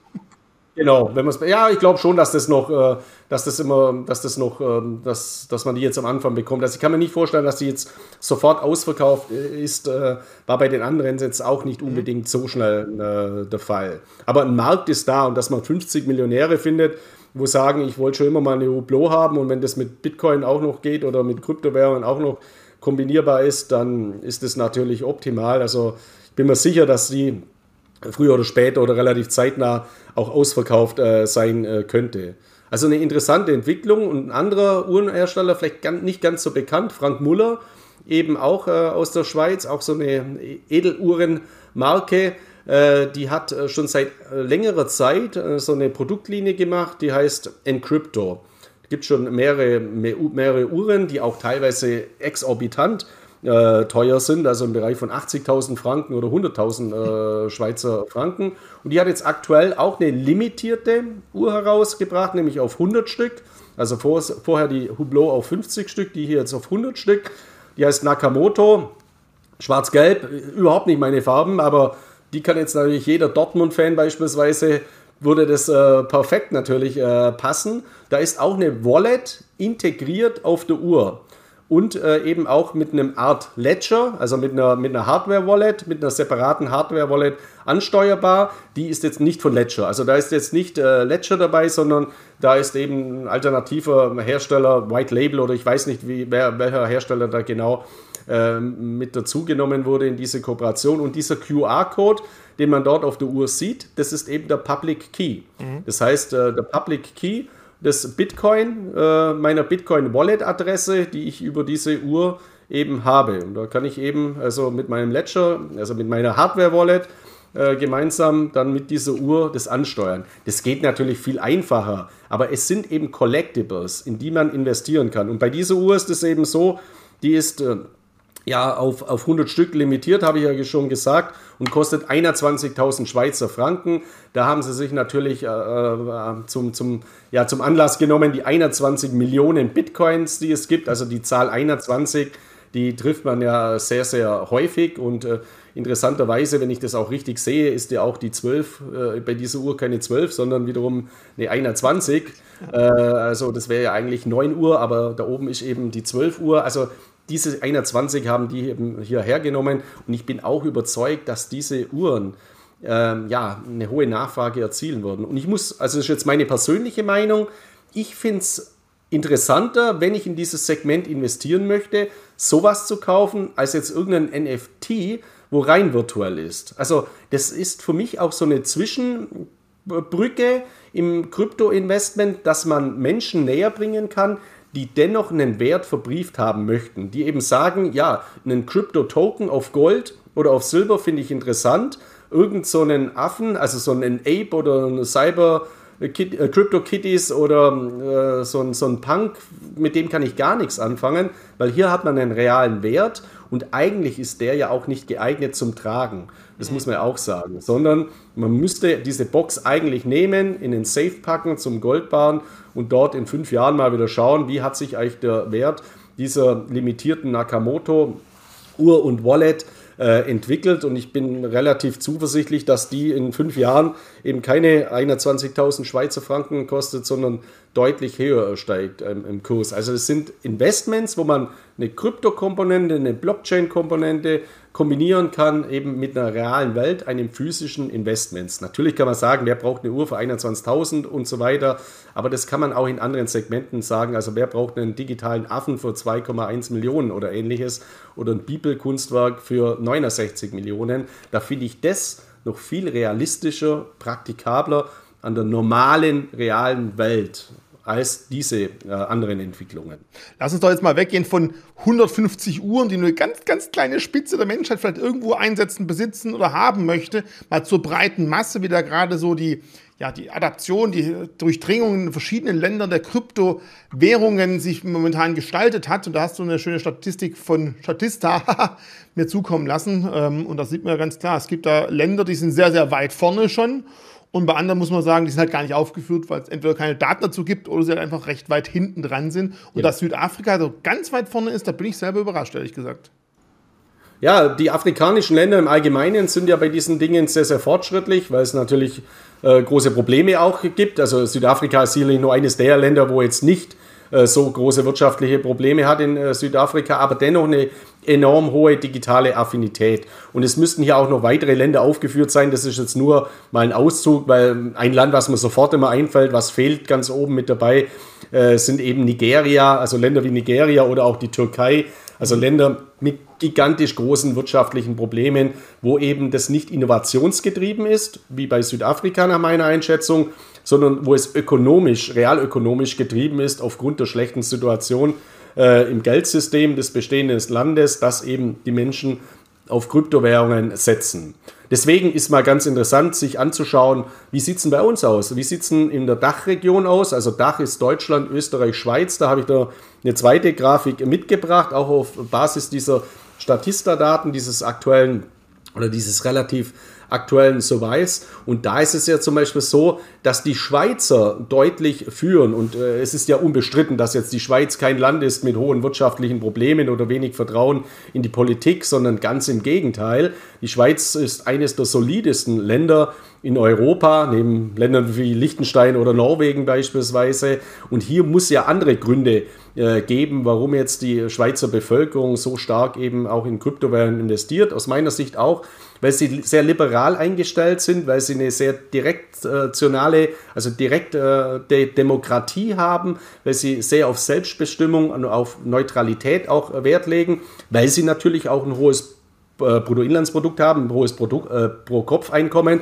äh, also pro Kopf ein Bruttoinlandsprodukt haben, sodass sie sich auch leisten können, eben in Kryptowährungen zu diversifizieren und weil natürlich der Innovationsgesichtspunkt, die digitale Affinität hier schon auch eine Rolle scheint äh, zu spielen dürfte. Insgesamt muss man sagen, wir haben von 2020 auf 2021 eine deutliche Adoption gehabt, also eine deutliche Marktdurchdringung in der Dachregion von Kryptowährungen, in Deutschland eine Verdopplung also von 5 auf 10. Auch in Österreich einen deutlichen Zuwachs und natürlich auch in der äh, Schweiz einen deutlichen Zuwachs. Und dennoch belegen auch diese Zahlen äh, eben, dass noch weit äh, oder dass noch großes Potenzial eben nach oben besteht, weil eben nach wie vor ein relativ geringer, äh, geringer Anteil der Bevölkerung im Besitz von Kryptowährungen äh, sind. Und äh, Kryptowährungen zu besitzen muss jetzt nicht unbedingt auch zwangsläufig hochspekulativ sein. Ich gehe schon davon aus, dass jetzt der, diejenigen, die hier befragt wurden, auch Bitcoin oder Ethereum allen voran haben, also die führenden Kryptowährungen. Ich glaube jetzt nicht, dass da jemand befragt worden ist, der nur Stablecoins hat. Aber ich kenne mittlerweile natürlich auch Investoren, die haben überwiegend Stablecoins, weil sie das als Alternative gesehen haben oder sehen äh, zur Niedrigzinsproblematik oder zur Haftungsproblematik von Einlagen bei Banken, mhm. dass eben hier äh, ja, Einlagensicherungen bloß bis 100.000 Euro gehen. Und wenn man dann höhere Vermögenswerte hat, muss man auf mehrere Banken oder sollte man auf mehrere Banken streuen. Dann gibt es dennoch die Möglichkeit von Negativzinsen und da sind eben Stablecoins, äh, die man einsetzen kann viel besser handel, handelbar. Zinsen gibt es sowieso keine. Aber man könnte ja auch mit Stablecoins dennoch, wenn man sagt, ich möchte den Teilbereich bewusst auch in, die, in den Zinsbereich geben. Also ich würde mir wünschen, dass es Zinsen gibt. Dann kann ich ja immer noch sagen, ich betreibe entweder Lending mit meinen Stablecoins oder meinen, meinen Kryptowährungen oder ich betreibe Staking. Also auch da äh, gibt es eben neue Möglichkeiten in diesem äh, Segment die man sich dann öffnen kann. Und da ist das Interessante wiederum, dass hier ja auch die Banken, das, was wir vorher schon angesprochen haben, in dieses Segment immer stärker vordringen. Und deswegen glaube ich auch, dass diese Adoptions in diesem Segment, gerade auch in Deutschland, Österreich und der Schweiz, weiter zunehmen werden. Ganz kurz, ich glaube, Staking äh, bei Stablecoins wird natürlich schwierig. Du meinst wahrscheinlich eher Liquidity Mining, weil Staking bei einem Stablecoin wird ja schwierig sein. Was mir ja natürlich auffällt, was ich sagen muss, kleine Werbeeinblendung. In der Schweiz ist Bison seit kurzem auch verfügbar. Ähm, und was man auch sagen muss, immerhin, die Deutschen haben am meisten prozentual aufgeholt, von 5 auf 10 Prozent, ist ja auch was, aber bis zu den Schweizern haben wir natürlich noch einen weiten Weg. Und das Letzte, was ich noch zu dem Thema sagen möchte, was mir auffällt, ist das Thema äh, von dieser Folie hier. 8% Chinesen, vielleicht werden einige gesagt haben, aber in China ist es doch verboten. In China ist nicht der Besitz von Kryptowährungen aktuell verboten, sondern der Handel. Trotzdem finde ich es beeindruckend, dass man überhaupt so viele Chinesen gefunden hat, die in der Umfrage teilgenommen haben. Das ist natürlich ein bisschen schwieriger dort. Aber Besitz noch erlaubt, Handel verboten. Und ich denke immer, wenn ich diese Folie sehe, was würde ich als Zuschauer jetzt für einen Kommentar gleich abfeuern? Das wäre eins der ersten Sachen. Deswegen bitte schauen, was hier genau gefragt wurde. Genau, richtig. Und dennoch muss man ja auch mal sagen, äh, da kennst du die vielleicht sogar, oder kennst du, hast du aktuelle Daten, wenn man sich das jetzt mal betrachtet, die Werte aus Deutschland, wie hoch sind die Aktienquoten aktuell in Deutschland? Die sind jetzt natürlich zur Niedrigzinsphase und so weiter auch mal deutlich angestiegen, aber die waren irgendwo auch mal immer bei 13, 14 Prozent. Also die sind nicht besonders hoch. Deutsche sind keine Aktieninvestoren wie die Amerikaner, wo die Aktienquoten irgendwo bei 50 oder noch mehr äh, Prozent äh, sind. Das heißt, in Relation zu dessen, wie kurz es Kryptowährungen erst gibt, in Relation zu dessen, wie schlecht eigentlich das Image von Kryptowährungen nach wie vor auch ist in der breiten Bevölkerung als Zockerinstrumente, Geldwäsche, äh, hochspekulativ, ja. stark schwankend und so weiter, finde ich diese prozentualen Zahlen äh, schon sehr, sehr hoch und ich würde sie jetzt ja auch nicht als Zahlen werten, sondern als Indikatoren, weil du hast ja vollkommen recht. Ich äh, ich weiß ja auch nicht, wie die Leute befragt worden sind, ob der Chinese da im China-Restaurant befragt wurde oder äh, wie das genau funktionieren sollte. Aber ich kann ja nicht jetzt, ich kann ja nicht alle Daten immer, auch wenn sie von so einer seriösen Quelle von Statista kommen, immer gleich mal in Frage stellen, sondern für mich ist es nicht unplausibel. Für mhm. mich ist es auch nicht unplausibel, dass die Schweizer so hoch liegen. Es ist für mich überraschend, muss ich sagen, wenn die Zahlen so äh, stimmen sollten. Aber der grundlegende Trend, dass jetzt von Jahr 2020 zu 2021 deutlich mehr Menschen in Kryptowährungen investiert haben, den kann ich aus meinen ganzen Erfahrungen eben schon auch äh, feststellen. Deswegen erachte ich das grundlegend schon auch als relativ plausibel. Also ich merke es auch im Umfeld, dass man eher jetzt mal zu einem Thema angesprochen wird, was vor zwei Jahren noch gar nicht der Fall war. Und jetzt mal Deutschland ist halt ein Land mit Sparbuch, Bausparvertrag und Rentenversicherungsinvestoren. Und du sagst ja auch, ja, in den letzten Jahren kamen die Aktien so langsam, aber sicher auch Aktien-ETFs und äh, Fonds stärker in Fokus. Und da muss man sagen, da hat natürlich der Kryptomarkt von fast 0 auf 10 Prozent schon einen relativ starken Sprung gemacht. Das ist schon ähm, beeindruckend. Du hast immer wieder davon gesprochen, dass wir uns nachher noch das Geld der Big Techs anschauen werden. Guck, wo die Big Techs unterwegs sind. Ich würde sagen, das ist jetzt der nächste Punkt, dass wir da mal einen Blick drauf werfen. Und bevor wir die genaue Zahl mal anschauen, gucken wir mal, was da eine der größten Big Tech oder Tech-Investoren ähm, der letzten Vergangenheit dazu zu sagen hat. Genau, also auch eine sehr, sehr interessante Sache in diesem Zusammenhang. Wir haben ja im letzten Krypto-Update sind wir mal auf die auf den Mega-Merger, also auf die große Übernahme eingegangen von äh, Microsoft, äh, die eben Activision Blizzard äh, gekauft haben mit einer, ich glaube, 68 Millionen US-Dollar ja. Äh, Volumen, was ja ein gigantisches Volumen ist und das ja auch mehrere Trends zeigt. Also was macht äh, Microsoft mit Activision Blizzard nur, um, um in den Spielemarkt einzusteigen? Ja, auch, aber natürlich um ein Standbein in diesem großen Metaverse der Zukunft, auf das wir ja heute schon sehr, sehr häufig eingegangen sind, äh, zu haben. Und das wird ein Trend sein, den wir eben weiter sehen werden. Wir haben ja vorher mal diese Gartner-Auswertungen gehabt auf einen überschaubaren Zeitraum bis 2026 im Hinblick auf die Adoptionen im Bereich äh, von, äh, von Blockchain, von äh, Kryptowährungen mit Metaverse-Zusammenhang.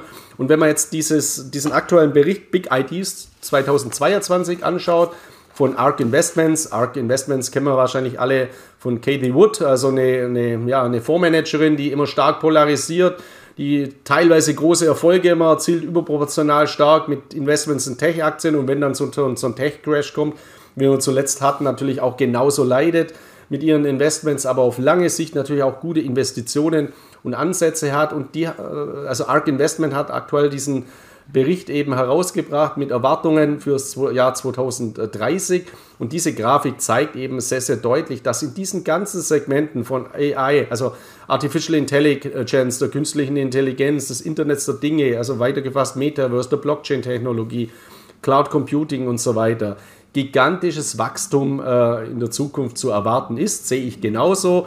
Und konkret in Zahlen, was die hier belegt haben, von 2020 14 Trillionen, äh, also 14 Billionen, wir müssen es ja immer, das ist amerikanische Studie natürlich, also von 14 Billionen auf eben 2030 dann 210 Billionen äh, US-Dollar. Das sind natürlich enorme, ein gigantisches Wachstum, das auch hier vor uns liegt und das erachte ich auch als plausibel. Es war dann auch so ein Bericht mit drin, oder so eine Stellungnahme, dass hier ein Bitcoin-Kurs von einer Million wieder realistisch sein könnte und so weiter. Das macht natürlich keinen Sinn, jetzt aufs Jahr 2030 sowas zu prognostizieren. Das kann ich auch, halte ich auch nicht für unrealistisch, aber bis 2030, da kann natürlich so viel passieren und das ist ja jetzt auch überhaupt nicht irgendwie äh, ja, erstrebenswert, solche Mondprognosen reinzuhauen und dann, wenn der Bitcoin mal von unter 40.000 Dollar fällt, wird man wieder nervös und verkauft dann bei 35.000 oder ähnliches. Also deswegen sollte man sich hier, wenn man Langfristinvestor ist, an dem großen Ganzen des Potenzials orientieren.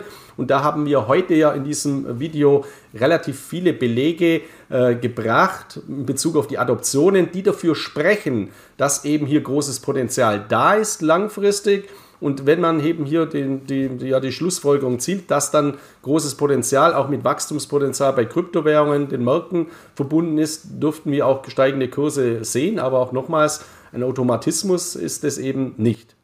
Vielleicht noch ganz kurz zum Thema äh, Gaming-Übernahme. Da ist ja noch weiter in letzter Zeit einiges los gewesen. Wir hatten ja Ende letzten Monats, also Ende Januar, auch die Übernahme von Sony gehabt. Also nicht Sony wurde übernommen, sondern Sony hat Bungie übernommen. Lustigerweise ein ehemaliges Studio von Microsoft für 3, ich glaube 6 Milliarden Dollar.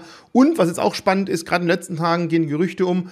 Lange Zeit war ja Ubisoft so ein kleines gallisches Dorf, das sich einfach stark gegen Übernahmen gewehrt hat. Und der Chef von Ubisoft, der lange Zeit ganz klar dagegen war, hat in einem Interview vor kurzem gesagt, dass er jetzt ja grundsätzlich, wenn alle Beteiligten, Mitarbeiter, Spieler, aber auch die Eigentümer bisher davon profitieren, er nicht mehr komplett abgeneigt wäre gegen eine Übernahme. Also man sieht schon, die ganze Branche, äh, der Gaming-Sektor wird von vielen auch als Einstieg, wie du es gerade gesehen hast, ebenfalls in das Thema Metaverse, weil da gibt es ja einige Unternehmen, die bereits jetzt schon überlegen, NFT-basierende Spiele auch im großen Stil aufzumachen. Also es kann sein, dass wir dieses Jahr noch eine weitere Einkaufstour in der Gaming-Branche sehen und vielleicht Ende des Jahres kaum noch groß selbstständige Unternehmen sehen werden in der Gaming-Branche, sondern die werden alle irgendwo bei größeren Unternehmen eingekauft. Und ich meine, Geld genug haben die großen Tech-Konzerne ja, um sowas zu tun.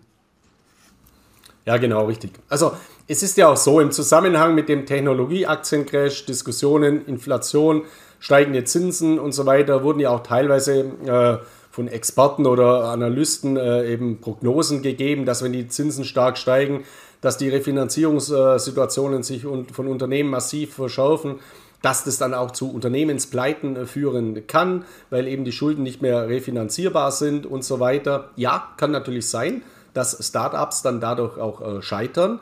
Aber wer mit Sicherheit an äh, Refinanzierungsproblemen nicht scheitern wird, sind eben diese großen Technologiekonzerne aus den USA, also die, die Big Techs allen voran. Also so wie vorher bei, bei KPMG, also bei den äh, Wirtschaftsprüfungsgesellschaften, da gibt es die Big Four. Äh, bei den Big Techs gibt es äh, die Big Five. Die werden auch immer mit dem ja, Akronym äh, GAFAM äh, ja äh, zusammengefasst, wobei das mittlerweile natürlich nicht mehr stimmt. Äh, hier stimmt es ja auch nicht mehr unbedingt in der Grafikangabe unten, weil Google halt nicht mehr das G, also von GAFAM hat, sondern Alphabet und Facebook äh, mittlerweile Meta heißt, aber das ist ja jetzt nur Wortklauberei. Äh, ganz kurz vor kurzem haben Tobias Kramer und ich einen neuen Begriff geformt, das heißt jetzt Mana Mana. Da haben wir eben noch dann äh, Adobe mit reingenommen, wir haben noch, äh, noch eine Nvidia mit reingenommen und dadurch haben wir jetzt schön einfach Mana Mana, vielleicht kennst du noch früher von, den, von der Muppet Show, das ist ein griffiger Name, aber das beschreibt auch das gleiche einfach die großen Tech-Unternehmen. Wobei man eins noch ganz kurz sagen muss zu den Barreserven, wichtig ist natürlich immer auch zu schauen, einige Unternehmen aus steuerlichen Gründen haben in einigen Ländern Barreserven gebunkert und haben in anderen Ländern Schulden aufgenommen. Das muss man immer ein bisschen gegenrechnen, da sind die Zahlen nicht ganz so ganz so rosig, aber grundsätzlich muss man sagen, die haben nicht das große Problem, wenn der Zinsmarkt nach oben geht, weil sie unterm Strich trotz allem natürlich noch mehr auf der hohen Kante haben, als sie kurzfristig zurückzahlen müssen. Und deswegen stehen die wirklich, wirklich gut da. Und nicht nur diese, sondern auch einige andere Namen können wir definitiv mit aufführen, das ist richtig. Genau, also vielleicht gibt es ja dann mal ein Mana Mana äh, ETF oder, oder Zertifikat Mana, oder so. Also vielleicht habt ihr ja hoffentlich den Namen auch sichern lassen gleich. Also als NFT oder wie auch immer. Also da gibt es natürlich auch dann tolle äh, Möglichkeiten. Ja, also nochmal auf diese Reserven. Es ist ja immer gut, wenn man auch Vergleichszahlen hat. Also als ich ein junger Bankkaufmann war, da ging damals ein Hedgefonds in, äh, in gerieten in Schieflage, der von zwei Ökonomen gemanagt wurde, Long-Term Capital Management, mhm. LTCM. Damals hat man gedacht, die Welt geht unter. Da ging es um eine Schieflage im Bankensystem von 2 Milliarden US-Dollar. Wenn man sich heute die Schuldenthematik und alles anschaut, da ist es ja sowas von irrational eigentlich, um, um was man damals Angst gehabt hat. Ich habe es ja letztes Mal auch schon gesagt, oder damals die Wiedervereinigung Deutschlands, also Bundesrepublik mit der DDR, mit den 8 Milliarden D-Mark, sollte man die denen geben oder nicht? Also um was da diskutiert wurde, das ist heute vollkommen irrational äh, geworden. Und nur mal zwei Vergleichszahlen, also äh, der Haushalt, der Bundeshaushalt von, von Österreich im Jahr 2020 belief sich auf 240 Milliarden äh, US-Dollar umgerechnet. Und der der Schweiz auf lediglich 80 Milliarden US-Dollar. Das heißt, und das sind Österreich und Schweiz, gerade die Schweiz, das sind ganz, ganz solide Länder. Das heißt, äh, es gibt äh, viele Big Tech-Unternehmen haben eben einen größeren Liquiditäts- Teil herumliegen an Barreserven als andere Länder Wirtschaftsleistung, also nicht andere Länder, es sind ja keine Länder, aber als Länder, ganz normale Staaten überhaupt Wirtschaftsleistungen haben. Und es ist natürlich auch bezeichnend, äh, dass zum Beispiel ein Konzern wie Amazon ein viel höheres Forschungs- und Entwicklungsbudget hat, und zwar ein exorbitant höheres Forschungs- und Entwicklungsbudget wahrscheinlich als alle anderen, als alle diese Big Tech-Konzerne. Ich kenne immer nur die Zahlen von Amazon, was die in Forschung und Entwicklung äh, investieren. Und wir als Staat investieren oder können auch so wenig eben in Bildung, Forschung, in Entwicklung investieren. Das heißt, wir müssen ja fast diesen Unternehmen äh, das, diese, diese Entwicklungen der Digitalisierung vorgeben und müssen dann schauen, dass wir mit unseren Strukturen, Gesellschaftsstrukturen und staatlichen Strukturen den Anschluss nicht verlieren in der Digitalisierung und zukünftig dann auch in der, in der Tokenisierung. Das ist schon auch eine, eine Herausforderung, dass jetzt eigentlich Staaten eher von den Unternehmen getrieben werden. Äh, und das könnte natürlich auch dazu führen, dass eben noch mehr Regulierung eben kommt. Wir haben das ja in China eben gesehen. Die Chinesen haben ja massiv äh, regulierend eingreifen müssen, weil sie jahrelang gar nichts gemacht mhm. haben. Und wir sehen das jetzt aktuell, dass die jetzt wieder liberalisierend schon eingreifen, weil die chinesischen Märkte, gerade die Technologiemärkte, sind bei weitem nicht so abgeschmiert äh, wie jetzt die US-amerikanischen Technologiemärkte. Also ist auch interessant äh, in diesem Zusammenhang zu beobachten. Was man natürlich aber auch ableiten kann von diesen ähm, äh, Unternehmen, von diesen großen Unternehmen mit ihren gigantischen Bargeldreserven, dass wenn jetzt ein Unternehmen wie Facebook beispielsweise selbst in der eigenen Entwicklung scheitert mit der Einführung der eigenen Kryptowährungen, mit der Implementierung, dass die irgendwann vielleicht mal was aufkaufen könnten. Mhm. Also, dass die eben mal sagen, okay, also ist ja immer die alte Frage im betriebswirtschaftlichen Bereich, make or buy. Also mache ich es selber oder kaufe ich es mal ein? Und bei Facebook steht ja außer Frage, dass sie die Macht haben, Dinge zu kaufen. Das haben sie ja schon mehrfach bewiesen mit WhatsApp beispielsweise oder mit Instagram, dass sie eben gesagt haben, okay, da gibt es schon eine äh, gigantische Entwicklung, die integrieren wir in unsere Systeme. Also warum sollte nicht Facebook dann auch mal eine Kryptobörse beispielsweise kaufen, um die Abwicklungsstrukturen äh, regulierter Natur schon äh, einfach sich einzukaufen, so wie sie ja auch äh, asiatische Kryptobörsen wie BitMEX zuletzt eben gemacht haben, indem sie einfach eine deutsche Bank, also das Bankhaus Hyde, nicht die Deutsche Bank, sondern eine Deutsche Bank mit dem Bankhaus Heid übernommen haben, um diese rechtlichen Strukturen eben zu schaffen. Ich glaube, hier wird dann aber eher nicht das Geld dagegen sprechen, dass einige von denen groß irgendwo einkaufen, sondern eher die Frage, kriegen sie die Genehmigung, weil sie jetzt ja schon eine sehr, sehr große Marktmacht haben und viele in den USA schon der Meinung sind, wir müssten den einen oder anderen Unternehmensteil vielleicht abspalten und wenn sie jetzt natürlich größere Zukäufe tätigen, die sie zwar finanziell erlaubt machen könnten, ob sie das auch von der äh, Genehmigungsseite her durchkriegen, ist dann natürlich die spannende Frage. Da gibt es Unternehmen, die haben da wahrscheinlich weniger Probleme, weil die nicht so viel zugekauft haben bereits und bei anderen glaube ich, könnte es sogar Schwierigkeiten geben. Nicht vom Geld her, sondern dürfen sie es zukaufen? Wird ihnen das Ganze äh, gestattet oder sagt man halt, nee, die Marktmacht ist jetzt schon groß genug, du hast schon jetzt schon eine Monopolstellung, mehr darfst du nicht kaufen? Ich glaube, das ist der einzige Punkt, das vielleicht daran hindern könnte. Aber ähm, Make or Buy, definitiv, ist für viele immer noch die Frage und es macht sicherlich häufig mehr Sinn, ein kleines Unternehmen zu schlucken, das durchaus schon äh, am Markt unterwegs ist, als es komplett von vorne aufzubauen. Und das macht es natürlich spannend. Und da wird wahrscheinlich noch der eine oder andere äh, Zukauf bei den Unternehmen auf der Liste stehen. Da bin ich auch ganz deiner Meinung.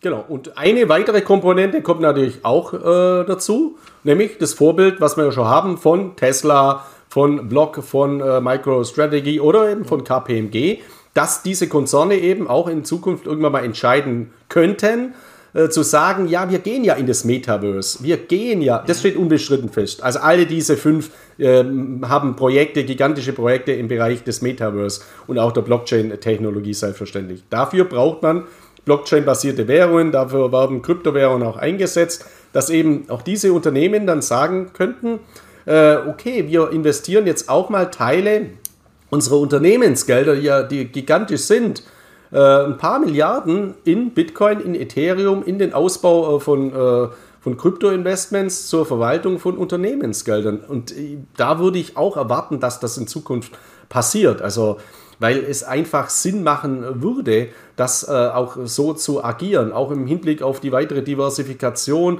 US-Dollar oder viele dieser sind ja US-Unternehmen, also US-Dollar-lastig. Also auch wenn hier entsprechende Strukturen eben geschaffen sind, die klar reguliert sind, wo wir kurz davor stehen, beziehungsweise die sind ja schon da, sonst könnte ja Tesla als börsennotiertes äh, Unternehmen nicht den Bitcoin kaufen, sonst könnte äh, Block das nicht tun, sonst könnte MicroStrategy, das sind ja alles börsennotierte Unternehmen, die in den Gremien, die in der aufsichtsrechtlichen, in der Corporate Governance und so weiter darauf ausgerichtet sein müssen. Deswegen kann ich es mir sehr, sehr gut vorstellen, dass auch diese Big Tech-Unternehmen wie viele andere Unternehmen auch große börsennotierte Unternehmen, also kleinere wie die Big Techs, aber immer noch enorm äh, bedeutende börsennotierte Unternehmen und genauso Mittelstandsunternehmen weltweit eben verstärkt in Kryptowährungen investieren.